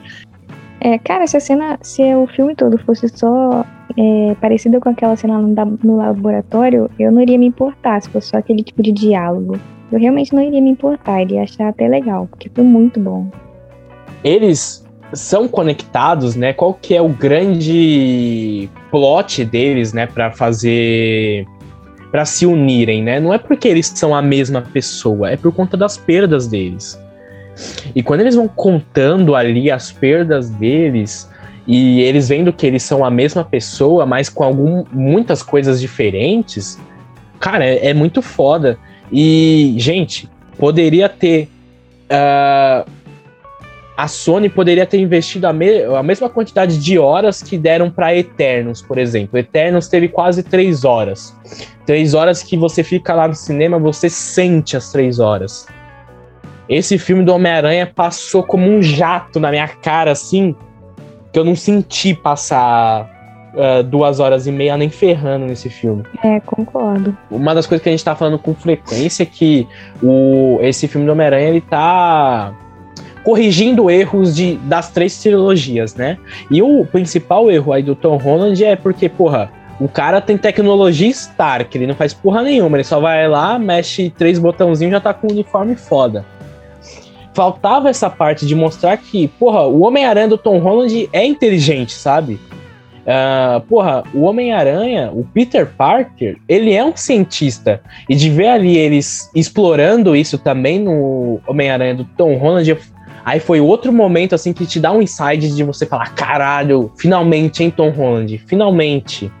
Finalmente é você que a gente tava esperando, sabe? É, né? Esse filme entregou tudo que a gente precisava. E, mano, esse negócio que você falou aí do dele apertar o o negócio, fazer um uniforme, assim, cara, a referência do final do filme, do final, final mesmo, quando acaba, é ele costurando o seu novo traje, tipo, na mão, tá ligado? Isso eu achei muito foda. E na minha impressão, ele juntou, tá ligado? Como uma homenagem para os dois Homens-Aranhas. Ele conseguiu mesclar os dois uniformes e, e eu não sei, eu não sei o que, que esses diretores querem da minha vida, se eles querem que eu necessite de assistir Homem-Aranha todo dia, porque realmente mais uma cena que a gente tem que pensar que, porra, aconteceu, tá ligado? Aconteceu. A cena dele, do, do Homem-Aranha, que, que, porra, tinha um Homem de Ferro como mentor, ele constru, é, construir, não, ele costurar o seu uniforme e deixar daquele jeito reluzente, árvore de Natal e, brilho e tudo mais, dele pulando, soltando teia, foi maravilhoso. Foi, foi lindo. Só para complementar aí, Iago informa eu também tive a percepção que ele juntou, né, referências dos dois uniformes, e o uniforme tá bem bonito, e, claro, isso daí vai ser quadro por quadro, ou a gente só vai ter mais detalhes desse uniforme no próximo filme do Homem-Aranha, né, que, gente, vai demorar, né. É, eu acho que a gente só vai é, a gente só vai ter uma projeção de quando que vai ser esse filme no final de 2022, começo de 2023, sabe? Uh, mas assim, eu tive a percepção que a aranha no peito do, do Tom Holland é a mesma do Tobey Maguire. Eu não sei se vocês tiveram essa percepção, mas é uma aranha um pouco maior. Não sei se, se é a mesma, não sei. Mas eu tive essa percepção. Eu acho que é uma referência mesmo aos outros Homens-Aranha. Mas galera, vamos fechar esse bloco que a gente precisa ir para a parte que vocês mais querem ver a gente falando, que é a batalha final de Homem-Aranha. Então se segura aí na cadeira, porque vamos falar sobre o terceiro ato. Então agora vamos falar desse terceiro ato maravilhoso. A gente se perdeu aí, porque realmente a gente vai lembrar das cenas do filme e vai sair, nossa, que filme incrível. E a gente vai falar, gente, aquela cena porra, vai acontecer mais daqui, tá? Mas vamos falar agora, vamos tentar focar nesse terceiro ato, que foi uma das melhores cenas do filme. A, as, as principais cenas aconteceram a partir do terceiro ato que é aquela cena lá do das plataformas, dos andaime e tudo mais, e tudo construção e tal. Então, aquelas batalhas, aquelas combinações, o papo que eles tiveram antes, o Homem-Aranha 1, o Homem-Aranha 2, ah, você vai atrás de quem, você vai atrás de tal. Eu achei, cara, sensacional novamente. Eu acho que eles colocarem tudo isso num, numa forma de batalha final Ficou muito lindo, ficou, cara, dinâmico demais de ver. E, pô, a gente viu lá o chute do lagarto e tudo mais. E, e a gente já esperava que não ia ficar tudo bem quando eles, sabe? Aí ressuscitamos todos os vilões, agora eles são do bem de novo, tá ligado? Não, porque tinha, tinha o Duende Verde ainda, tinha o principal. Então eu vou querer que, começando pela Duda, o que, que esse terceiro ato causou nela, de emoção, de tudo mais. Pô, essa cena foi muito boa da luta. Todos os vilões lá, unidos, unidos não. Cada um por si, né? É, cada um lutando com um vilão, é, eles unidos, decidindo como seria isso. O Octopus ajudando eles, eu achei muito legal, porque ele é meu vilão favorito, o malvado favorito, né? É, o Duende Verde lá, como sempre, sendo um vilão mais icônico o Homem-Areia, o Electro. É, foi muito bom, cara. O terceiro ato, a batalha final do do Homem-Aranha 3 do Tom Holland é exatamente isso. É uma reação atrás da outra, tem diálogo, tem coisa engraçada, tem o Andrew Garfield uh, ajudando a dor nas costas do Tobey Maguire. Aí você tá me tirando. No, antes de começar a pancadaria, os dois ali uh, estralando as costas do outro. Aí, você tá de brincadeira. Passei mal, passei mal, passei mal, passei mal, não tem como. Uh, a conversa ali deles perguntando do fluido de teia do Tobey Maguire, que era um dos negócios que eu tava super ansioso para ver eles perguntando. E, mano, é muito uma pergunta do Tom Holland, sabe? Perguntar assim: Cara, sai teia só do seu pulso ou sai por outro lugar? Mano, você pirando com esse diálogo e você dava risada, você chorava, meu Deus do céu. Não tem nem como. O, o Andrew Garfield fazendo piada também. Uh, o, parece que o Tom Holland ele pegou fragmentos dos dois nesse filme, né? Porque o Tom Holland ele faz piada, ele, ele fala um pouco mais sério, uh, de uma maneira mais fofa, principalmente quando tá falando com a MJ, né? Não tá mais sendo aquela criança chata dos outros filmes, né? Então, é, é, muitos fragmentos que agora tá dentro desse Homem-Aranha que você fala, caralho! E essa cena deles conversando aí, eu falo, ai meu Deus do céu. Eu vou chorar, meu. Eu, eu, mano, eu vou chorar em podcast, não pode. Foi muito engraçado também o Tom Holland mencionando que participou de Vingadores e o Andrew perguntando: o que, que é isso? É uma banda? Não, essa cena aí foi muito engraçada. Meu, que cena incrível, Duda. Ainda bem que você lembrou. Meu, ia deixar despercebida essa cena. Meu, e, e, o, o, Tom, o Homem-Aranha do Tom Holland, ele tem muito dessa, né? Que ele, a maior uh, coisa da vida dele é ter é, participado dos Vingadores. Ele se, né? orgulha disso. Exatamente. Aí, cara, é uma puta quebra de, do Tobey Maguire falar assim: Porra, que legal, porque o Tobey Maguire é o Homem-Aranha da empatia, né? O, posi o positivo, né? Porra, que legal! O que que é isso? Aí o Andrew Garfield. Caralho, você faz parte de uma banda? Por que você faz parte de uma banda? Por que, que isso tem a ver? Mano, é, marav é maravilhoso, cara. É maravilhoso. Não, é engraçado o, o Tobey do nada gritar. Isso tem a ver com o quê? tá ligado? Tipo, mó o que, que isso tem a ver? É, e é muito, e é muito foda que ali no, na conversa, porra, uh, claramente o, eles fazem a referência assim, né? O Tobey Maguire é o, o Homem-Aranha 1, é porque quem começa com esse papo de Homem-Aranha 1, 2 e 3 é o Tobey Maguire, né? Aí ele meio que fala assim que ele é o 1, o Andrew é o 2 e o Tom Holland é o 3, né? Meio que juntando né, a ordem, só que depois o Tom Holland vem. Calma aí, gente. Vamos escutar aqui o Homem-Aranha 1, aí ele fala dele mesmo. Eu, achei, eu acho muito foda. É, outra cena engraçada também, legal. Quando eles estão falando lá sobre os vilões, né, mais diferentes que eles uh, já enfrentaram, eles falam, né, o Tobey Maguire fala do Venom, o Tom Holland fala do do Thanos, né? E o Andrew Garfield fala do Rino, né? Ele fala, poxa, mas eu queria lutar contra o Aren. Poxa, aí não, eu não fui tão legal igual vocês nesse ponto, né? Que é até uma das coisas que quem é fã de Homem-Aranha fala, pô, poderiam ter colocado uns vilões melhores na franquia do Andrew, né? E aí o Tobey Maguire fala, como assim você se acha chato? Você é espetacular. Quando ele fala isso, eu falei, ah, nem fudendo que ele meteu essa. Caraca, essa referência foi perfeita. Todo Não, mundo aplaudindo. Ele, ele, ainda falou umas três vezes. Você é espetacular. É. Tá ligado? Caralho. É, Você rep... E ainda falando pra ele, você repete, como se fosse um treinador, sabe? Repete, você é espetacular. Você é espetacular. E assim, é uma bosta que a gente mora no Brasil, a gente tem que assistir esse filme dublado.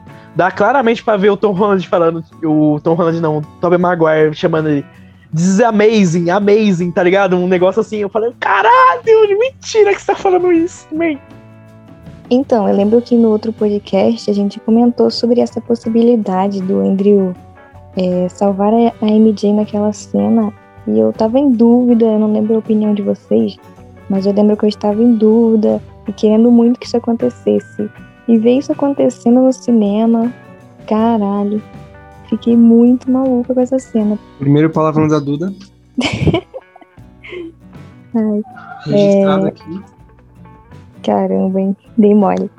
Foi muito legal ver, esse, ver essa cena, ele salvando ela e depois ele se emocionando. Eu me emocionei junto, lembrando da Gwen, porque eu adoro a Gwen. Mas a cena foi muito boa. E é minha cena favorita, cara, a cena que eu tava mais esperando, tá ligado? E E ver aquilo ali no cinema foi maravilhoso, mesmo a gente conversando antes sobre a possibilidade disso acontecer, é algo que me surpreendeu bastante pela cena, tá ligado? Tipo, é a mesma coisa da morte da, da Tia May ali, do, você tal, espera, talvez, mas você não acredita quando acontece, tá ligado? Tipo, caralho, isso aconteceu mesmo. Então, tipo, é uma dose de emoção muito grande. Eu quase joguei pipoca pro alto e apanhei na, na sessão, mas eu só estourei o balde mesmo. Mas foi apenas, foi a, a minha cena, assim, uma das minhas cenas preferidas, tá no top 3, assim, de cenas mais fodas que eu vi nesse filme. Uh, é o fechamento de ciclo, né, do do Andrew, né? Tendo essa essa cena com a MJ e era uma das cenas que eu mais tava esperando no filme, sabe? Parece, mano, se isso acontecer vai ser muito foda, se isso acontecer vai ser muito foda. Aí você vê que o Tom Holland tá quase conseguindo pegar a MJ, aí na hora vem o Duende Verde, falei, porra, você matou a Tia May, mas abençoado seja, tá? Porque, porra, quando, quando ele quando ele pega a MJ, Cara, foi a parte do filme que eu mais chorei. Pra gente que assistiu o espetacular Homem-Aranha 2, é uma das uh, cargas dramáticas mais fortes que a gente já viu em filmes do Homem-Aranha por conta de ter o Andrew Garfield. O Andrew Garfield e a Emma Stone, eles entregam naquela naquele momento um bagulho assim que você sabe, caramba, essa franquia aqui pisou muito na bola. Mas a relação desses dois é foda é uma, é uma das melhores coisas do Homem-Aranha, juntando todos. E você vendo, você vendo isso no, no cinema, tipo, o personagem do Andrew Garfield realmente tirando aquilo do seu coração, que até ele se emociona, e quando ele se emociona, foi a parte que eu, uh, que eu desidratei de chorar, que até a MJ pergunta, que ele pergunta assim: Você tá bem? A MJ pergunta: Eu tô bem, sabe? Que ela tava assustada. Aí depois. A, a cena é rápida, né? Mas demora assim, alguns milésimos, a MJ pergunta pra ele, você tá bem? Aí ele só acena com a cabeça, sabe? Uma hora você odeia esse filme, outra hora eu amo, é assim mesmo, porque esse filme traz um misto de emoções. E, mano, eu queria puxar um, algo aqui pro assunto que é aí, né, o CGIzaço que colocaram no nosso querido Frank Marco aí. Flint Marco, né, o nosso Homem-Areia, nosso Sandman, que é ele totalmente CGI, até quando ele aparece ali ao vivo, em cores, tá ligado? Então, tipo, deu pra ver que ele não participou aqui das gravações, até pesquisei, caramba, será que o cara morreu e fizeram uma homenagem? Não, acho que ele tá vivo ainda. Mas e totalmente CGI, aí, aí beleza. Quando ele apareceu realmente como, como ator ali, até chegou a tocar, mano, a música do, da trilogia do Sam Raimi, eu achei maravilhoso essa cena também. Só de tocar a musiquinha, tem Aí também teve, né, o Dr. Kurt Connors com o mesmo ator do, do da, da, dos dois filmes do, do Andrew Garfield. E o Electro, né, o Electro se rendendo aí ao, ao poder aí do, do sugador de energia. Ele falou, cara, eu tô esgotado, relaxa, não vou fazer nada. Aí a revelação, né, do Andrew Garfield mostrando para ele, porra, sou eu e os caralho, tirou a máscara. E aí ele fala, caramba, achei que você era negro e tal, você salva as pessoas, ajuda e tal. Aí, e foi uma referência foda que ele fez depois ao, ao Miles, né? Falar, ah, espero que um dia tenha um Homem-Aranha negro, alguma coisa assim. E, cara, o Donald Glover, ele tem uma cena deletada dele do primeiro filme, que é ele ligando pro Miles e falando, né, que ele vai chegar tarde em casa. E então, porra, meio que confirmou que a gente vai ter mais Morales, já é uma coisa que a gente espera também. Mas a referência do do do Electro foi só para complementar o maravilhoso, tá ligado? Foi muito bom ali. E agora o e também temos aí o o Octopus, o Octopus é foda. Salvando aí a galera no finalzinho, né? Tipo, o Octopus é, é uma nova marca aí de, é, de óculos aí, galera. É que, pô, é foda. É o que teve o Zé Otto, é. É o Octopus, né? Nome de vilão eu dele. Falo Octavio, Octavio. Caramba, você me confundiu agora. Você me confundiu. É o Octavius é o nome dele. Uhum. Otto é a forma que o. Octopus. Doutor... É Otto Octavius, mas é. Octopus, Doutor Octopus. A gente Octopus. chama de Octopus. É Doutor. Octopus. E eu falei o quê? Octopus, né? Não confunde a gente. É. Eu não faço a mínima ideia. Eu falei Octopus. Lidinha, não tira isso. Não tira isso, É, não tira, não Não tira, não, não, não tira, é Octopus. É A gente tá Octopus. parecendo aqui o Pete. Agora eu não sei se é Octopus. Ah, o Otto Octavius, ele ajudando ali foi também maravilhoso e é isso, mano. O que, que vocês têm a dizer sobre a cura desses vilões e a última, po- possível última aparição deles nesse novo MCU? É, eu gostei muito dessa ideia de curar os vilões. Achei muito legal. É, mostra a bondade do Homem-Aranha, né? Ah, até fechando essa parte de caramba, principalmente os vilões que lutaram com Tobey Maguire, porra, todo mundo morre, né?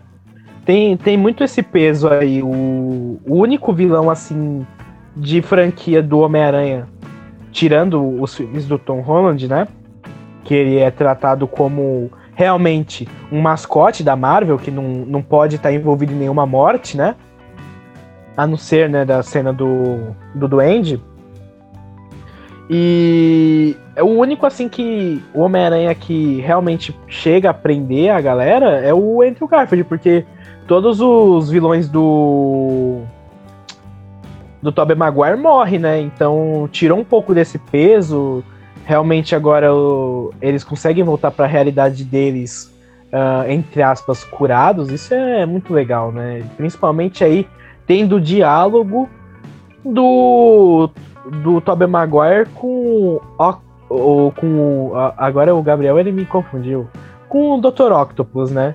Então teve aquela conversa assim dele falando: "Caramba, você tá você tá bem, sabe? Como que você tá, sabe? Tratando o Peter como um filho mesmo, porque a relação deles antes dele virar o Dr. Octopus, né?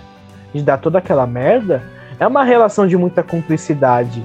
Se o Tony Stark é o tutor do do Tom Holland, na versão do Tobey Maguire, o tutor dele é o Dr. Octopus, né, no segundo filme, que é um cara que ah, ele já é fã por ele ser cientista, ser um cientista famoso, né?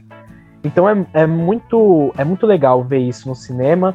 E porra, né? A gente, tá, a gente fala de todos os, os Homens-Aranha, mas a gente acaba voltando sempre em Tobey Maguire e Andrew Garfield, né? Deixando o Tom Holland em segundo plano, mas é isso. Quem mandou, né? Quem mandou ser o Homem-Aranha. Mas, é, é só voltando um pouquinho no que o Gabriel disse do. Para você ver o tão service que é esse filme, que quando o Andrew Garfield tira a máscara pro Electro, pro Electro ah, aí cai a ficha, caramba, o Electro não sabia que o rosto do, do Peter Parker, né? E quando ele tira, ele fala assim, caralho, você é bonito, hein? Eu Falei, caramba, realmente. Eu concordo, real, real.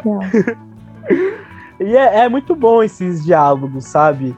Então, cara, é, é maravilhoso. Eu acho que já dá até pra puxar aí quando o, o Doutor Estranho vê que tem três Homem- Homem-Aranha lá, é a reação da gente vendo ele, sabe? É aquele susto que, porra, do Doutor Estranho vendo e mal sabe ele que o Tobey Maguire é o cara mais responsável que ele vai conhecer aí no universo Marvel, né? Mas enfim que vocês têm a falar aí sobre a aparição do, do, do Doutor Estranho, mais pro final, né? É um filme que a gente já falou aí na sessão sem spoilers, é um filme com soluções bem simplórias, né? É uma solução assim que, realmente, se a gente for colocar na ponta do, do lápis, é uma solução merda pro Doutor Estranho não estar no meio do filme, né? Queria falar que, né, o Doutor Estranho foi jogado muito de escanteio nesse filme, ele foi muito humilhado, digamos assim, né? Como você falou, ele é um mago supremo, ele ficou preso lá, mas se a gente for levar em conta, né, que a gente quer ver o Homem-Aranha no filme, eu acabo relevando. Exatamente. E vamos combinar também que o Doutor Estranho ia piscar, os caras ali iam morrer, né? É verdade, se ele estivesse no filme, acabaria. Não consigo imaginar o, o Duende Verde assim. Beleza, ele pode dar um trabalhinho assim pro Doutor Estranho, mas porra, o Doutor Estranho já barganhou com um celestialzinho, assim, tá ligado? Então acho que Doutor Estranho, ele é, é muita, muito pesado para esse filme em questão de poder, tá ligado? Então deixar ele de lado assim foi um ponto positivo para esse filme. É, pô, o cara enganou Thanos, né? Não tem nem como, como falar, ele bate de frente. É a mesma coisa de colocar nesse filme Doutor Estranho e a Wanda pra sair na mão com, com aqueles vilões. Porra, não, não, não tem como, né? Vamos aí pro, pro grande trunfo aí da batalha. Exatamente, Duda. Chama aí o grande finale aí, Duda. Então, galera, o encontro do Tom Holland com o Duende Verde para finalmente acertarem as contas. Essa cena foi.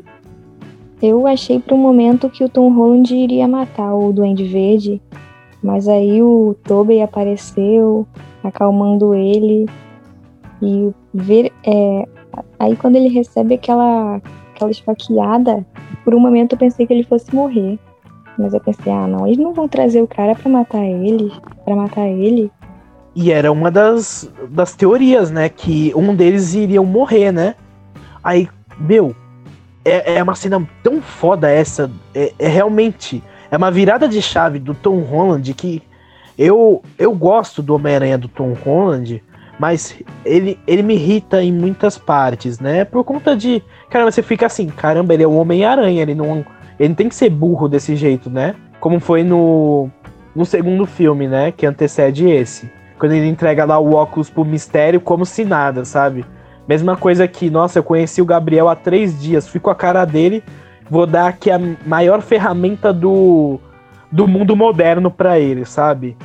Um negócio assim. Então, eu fiquei, cara, que que, que tá acontecendo? É uma virada de chave muito foda do, do Tom Holland descer e a porrada no, no Duende Verde e o William Defoe dando risada. Nossa, é uma cena assim que é muito top. E eu não sei se isso foi fanservice, mas quando ele pega o planador do Duende Verde e meio que ameaça ele, lembra muito daquela cena vazada do Andrew Garfield com um planador ameaçando o Duende Verde também. Não sei se vocês uh, acham que pode ter sido fanservice, mas é bem parecido, sabe? Mano, teve um fanservice que eu peguei, que eu, porque eu assisti o, a trilogia é, recentemente do Sam Raimi, que é o Duende Verde falando o Homem-Aranha pode sair para brincar. E ele falou a mesma coisa nesse filme, quando ele tá com as bombas lá. Eu acho que é na cena que a Tia May morre. Eu achei maravilhoso trazerem todas as referências junto com o personagem, tá ligado? A parte que o Tobey Maguire é esfaqueado.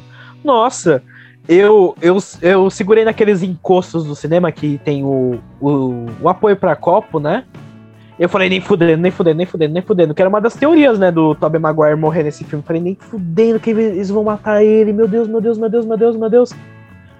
Aí tem toda aquela cena do Andrew Garfield, que ele é o cara que tem o web swing ali, porra, foda, né? Dando aqueles pulinhos dele atacando o o soro, né, pro Tom Holland. E isso, gente, a gente tá contando aqui parte por parte mas é uma cena muito rápida, meu. Que realmente, até ele aplicar no Duende Verde, você não sabe se o Tobey Maguire vai morrer ou não. E você fica aflito, você fala, ai, ai, sai, sai, sai, sai, doente, sai, doente, é sai, doente. verdade. E, e, e Duda, uh, lembrou muito a cena do. Quando o Harry morre na mão do Venom. Que ele fica assim no. meio que olhando para cima, né? E a pessoa falando com ele. Lembrou muito assim a morte do Harry Osborn na trilogia do Sam Raimi também. Falei, caralho, ele vai morrer, mano, ele vai morrer. Verdade, você comentou agora que eu me lembrei. Verdade. Parece bastante. Uh, hein, Gabi? Você que assistiu mais recentemente a trilogia do, do Tobey, não parece a morte do, do Harry? Parece foi isso que me deixou um pouco mais aflito, tá ligado? De de parecer isso e também por pelo Homem-Aranha do Tobey Maguire tá velho, tal, falar o Homem-Aranha experiente vai morrer, tudo mais. Mas foi depois dessa cena foi levado de um jeito totalmente na esportiva, tipo, eu já levei várias facadas já, então tô, Essa tô, facada doeu, o Andrew perguntou, né? E encerra, né, com a gente vendo alguns algumas sombras no céu, né? E tem uma galera aí dizendo que é uns vilões aí do, do Spider que. que são de outros universos. E eu peguei ali uma, um Craven, ali um cara de, de sunga e uma. uma. meio que uma adaga, não sei. Eu achei que era ele. Não sei se vocês pegaram mais alguém ali naquelas sombras que aparecem no céu, né? O Rino, mano. O Rino foi um dos que mais apareceu ali. E um Rino bem bem rindo mesmo, tá ligado? Não é aquele russo lá com a máquina, não. É um troncudo mesmo, tá ligado? E... Ah, Rino seria legal ser um vilão do... Mas o Rino, Rino, né? Tipo, o Rino, o Rino forte, não o gordinho lá que... Não dá. E aquele Rino, o Rino do, do Andrew Garfield, pra mim é um vilão mais tosco aqui, sim, que apareceu, tipo, em 5 minutos de cena tá ligado? Porque, porra, foi totalmente a cena do Rino naquele filme do. No terceiro filme. No terceiro filme? Não, nem tem terceiro filme. No segundo filme do Andrew Garfield, quando depois que a Gwen morre, que ele decide voltar, assim, a, a ser o Homem-Aranha, pá, ficar felizão e tudo. Fica felizão não, ele tenta voltar à vida dele normal. E aí ele. Ele tem a cena do molequinho lá de pegar a máscara, então foi totalmente lacrativa aquela cena do Rino. Então ele é um vilão descartável na nos filmes do Andrew Garfield. Então aparecer ele ali naquela silhueta fortona com um chifrãozão assim de rino mesmo, me deu uma esperancinha aí.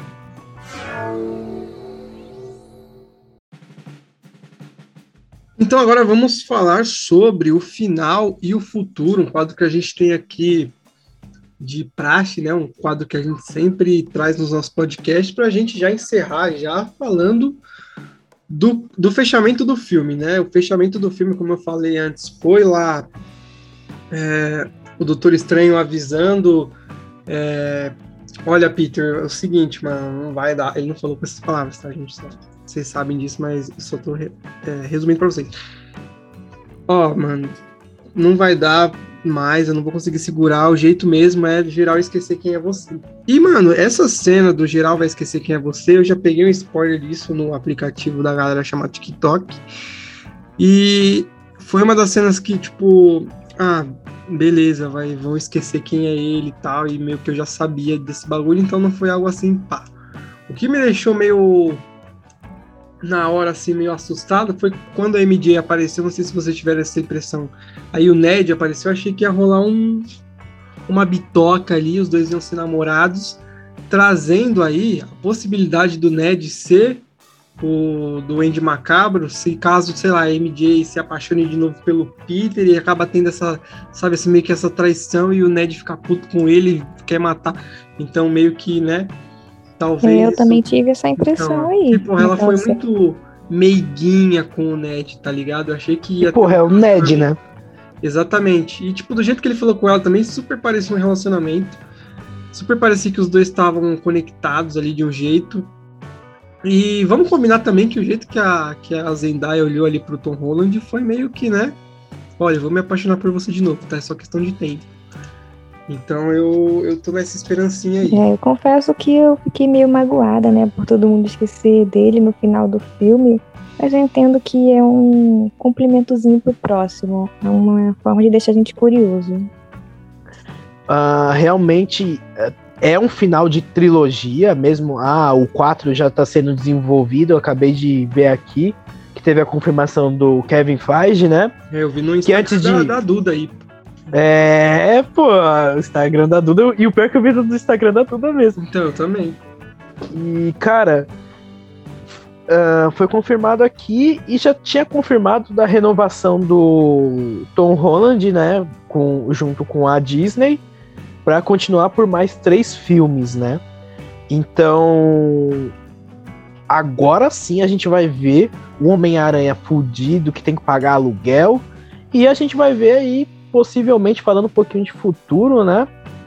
Uh, o Tom Holland trabalhando no Clarim Diário, finalmente, né?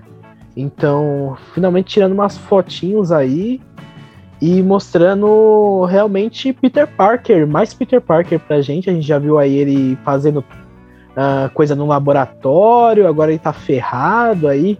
É um, um Peter Parker uh, mais reservado, né? Dá para perceber muito isso.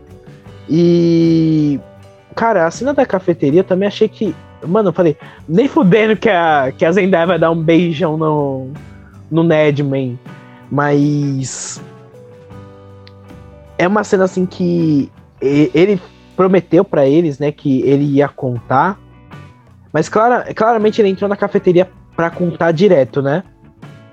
E ele percebeu que não, não faz sentido ele contar agora. Porque agora ele tem outras responsabilidades e eles estão em, em outro. Outro momento. Outro em outro vibe. momento. É, outra vibe, sabe? Eles estão em. Eles entraram no MIT, sabe? Uma das principais faculdades de tecnologia do mundo, sabe? Então. Não, não faz sentido. E deu para ver ali na cara do Tom Holland, por isso que eu falo pra, aqui no podcast o Tom Holland mostra que ele é um puta de um ator agora, que agora ele tá mostrando mesmo que ele sabe trazer emoção pro, pro papel, sabe?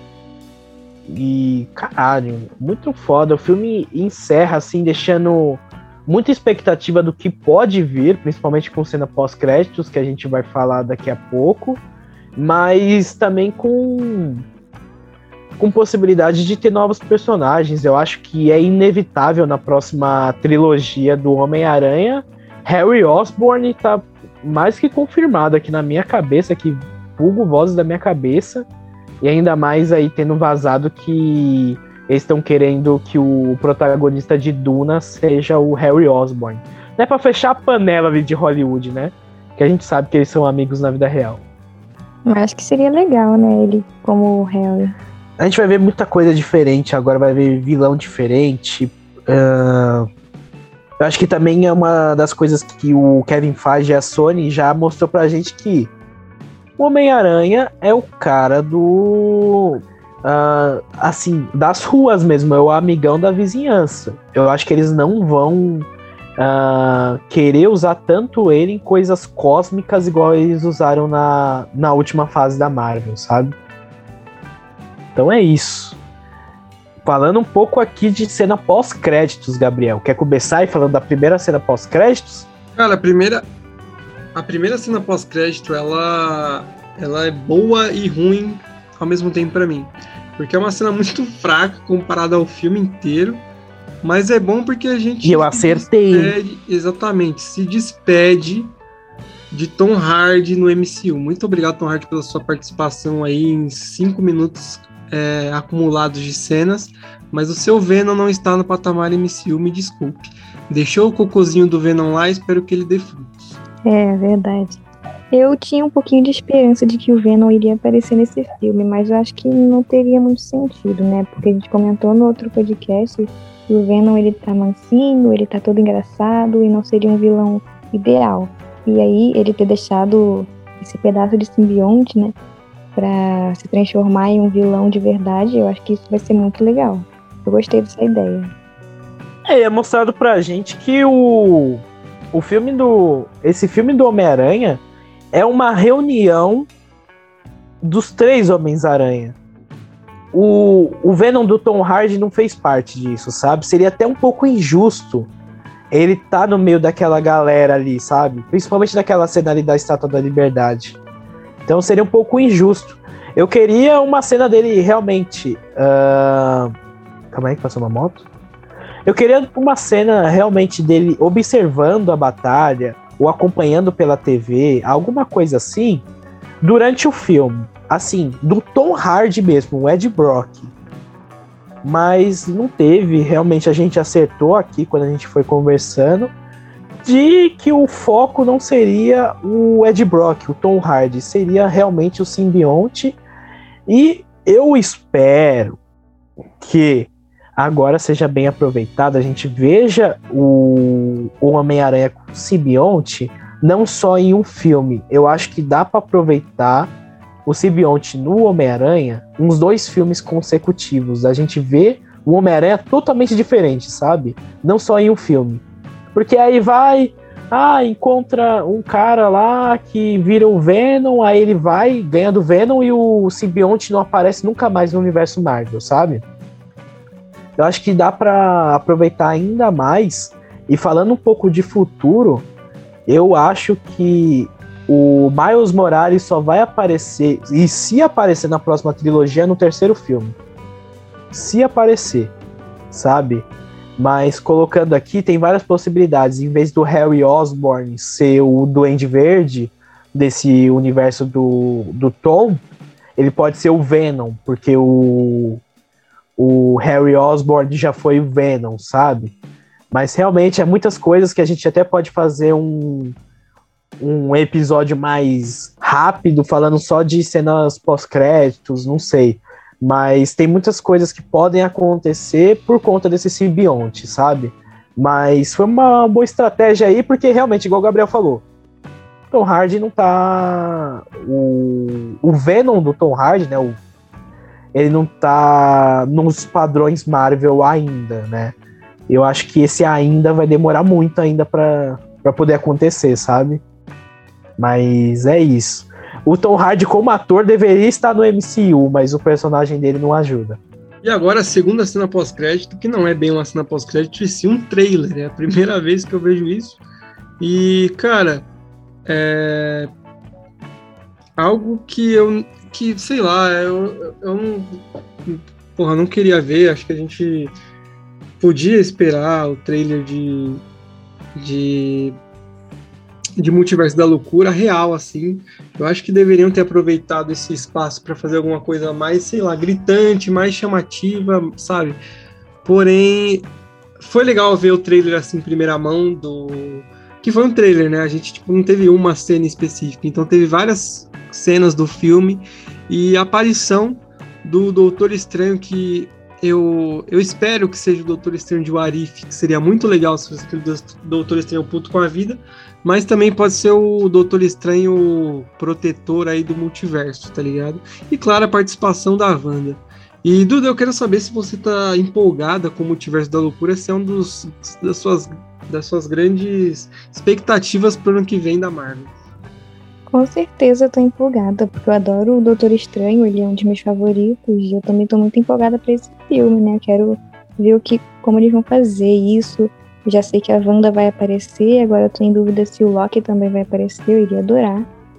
Se a Sylvie também aparecer, vai ser um multiverso da loucura realmente. Mas assim, com, é, o que você disse, né? Eu não, eu não acho que foi uma boa ideia colocar esse trailer no final. É, deveria ser lançado depois. Eu acho que poderia ser, ter tido uma cena engraçadinha é, dos, três, dos três Homens-Aranhas, assim. É, eu também sou aí do time que acha que não foi a melhor estratégia colocar o trailer de Doutor Estranho mas, cara, foi muito foda ver o Doutor Estranho manipulando lá a magia da Wanda. Isso daí não tem como negar que realmente foi, foi muito foda. Mas esse formato de trailer, quando a gente for ver daqui seis meses, mais ou menos, quanto tempo que vai demorar para lançar o Doutor Estranho? Acho que Doutor Estranho é o primeiro lançamento da Marvel em 2022. Mas vamos colocar aqui que ele vai lançar no verão americano, uns oito meses para lançar, nove meses por aí. Uh, você vai olhar assim para trás e vai falar, cara, sério que esse puta de um evento teve um trailer de cena pós-crédito, sabe? Não sei se foi a melhor coisa, o melhor cenário do mundo, né? Estão falando aí que pode ser um Doutor Estranho aí de Warif. Eu não assisti Warif, confesso. Mas realmente a cena assim que mais me chamou a atenção nesse trailer aí foi o Doutor Estranho lá manipulando a magia do caos, né? Eu achei maneiro. É, vai sair. Vai sair em maio, parece, o filme do Doutor Estranho. Não sei se foi adiado, mas eu acho que inicialmente sairia em maio. E, cara, é isso que, que, é, que a gente falou aqui. É, a Duda trouxe um ponto muito interessante que, que realmente, se tivesse uma cena dos três Homens-Aranhas ainda, tal, seria muito legal. Ou qualquer. É, é que eu acho que o quê? A cena, as cenas pós-créditos, como teve duas, eu acho que foi dividida entre. Entre as duas empresas, tá ligado? Entre Marvel e a Sony. ah, ó, vou, você vai fazer a sua ceninha de Venom, que é da Sony, e a Marvel vai fazer o, o promote pro filme dela aí, que vai ser ano que vem. Então, tipo, o Doutor Estranho voltará, foi tipo, a segunda cena foi foda-se Homem-Aranha, tá ligado? Então acho que isso que pecaram.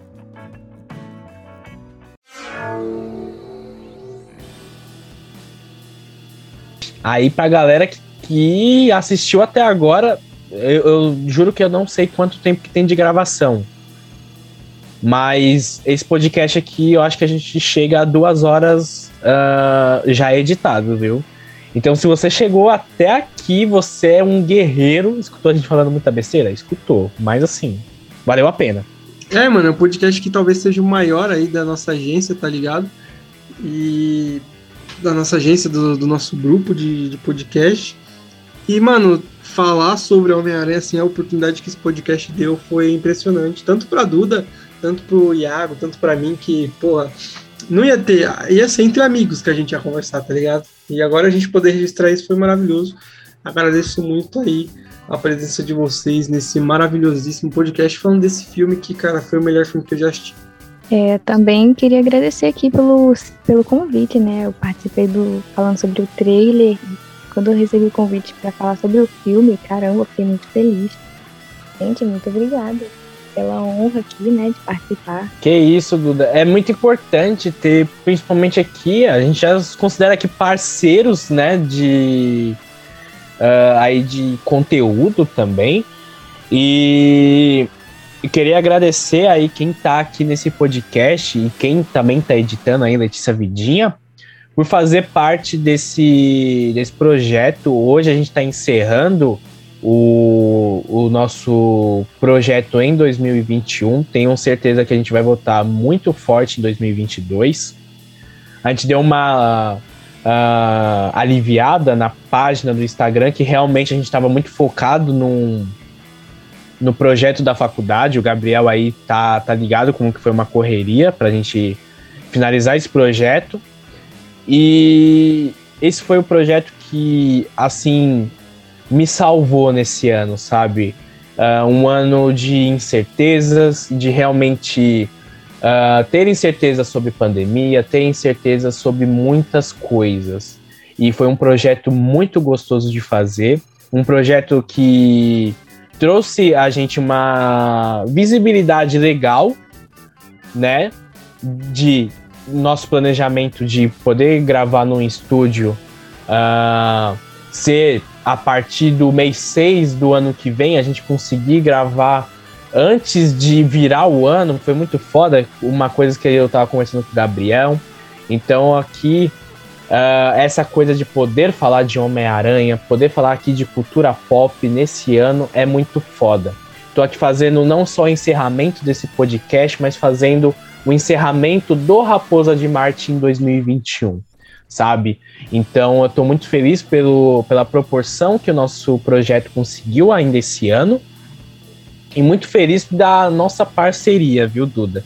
Uh, pode ter certeza aí que esse daí não vai ser o nosso uh, nossos únicos contatos aí para em gravações, de verdade mesmo. Muito obrigado por ter aceitado aí, mesmo sem conhecer a gente aí presencialmente. E espero que você chegue junto com a gente aí em novos projetos em 2022 também. Muito obrigado. E pode deixar aí suas redes sociais direitinho, como que o pessoal pode acompanhar o seu conteúdo. É, obrigada a vocês, gente, de coração. Caramba, foi muito legal finalizar o ano assistindo esse filme, gravando o podcast falando sobre ele. Com certeza vai ser um marco aqui, né? 2021 encerrado perfeitamente. Espero ver vocês no ano que vem, né? É, mandando bem pra caramba e tal.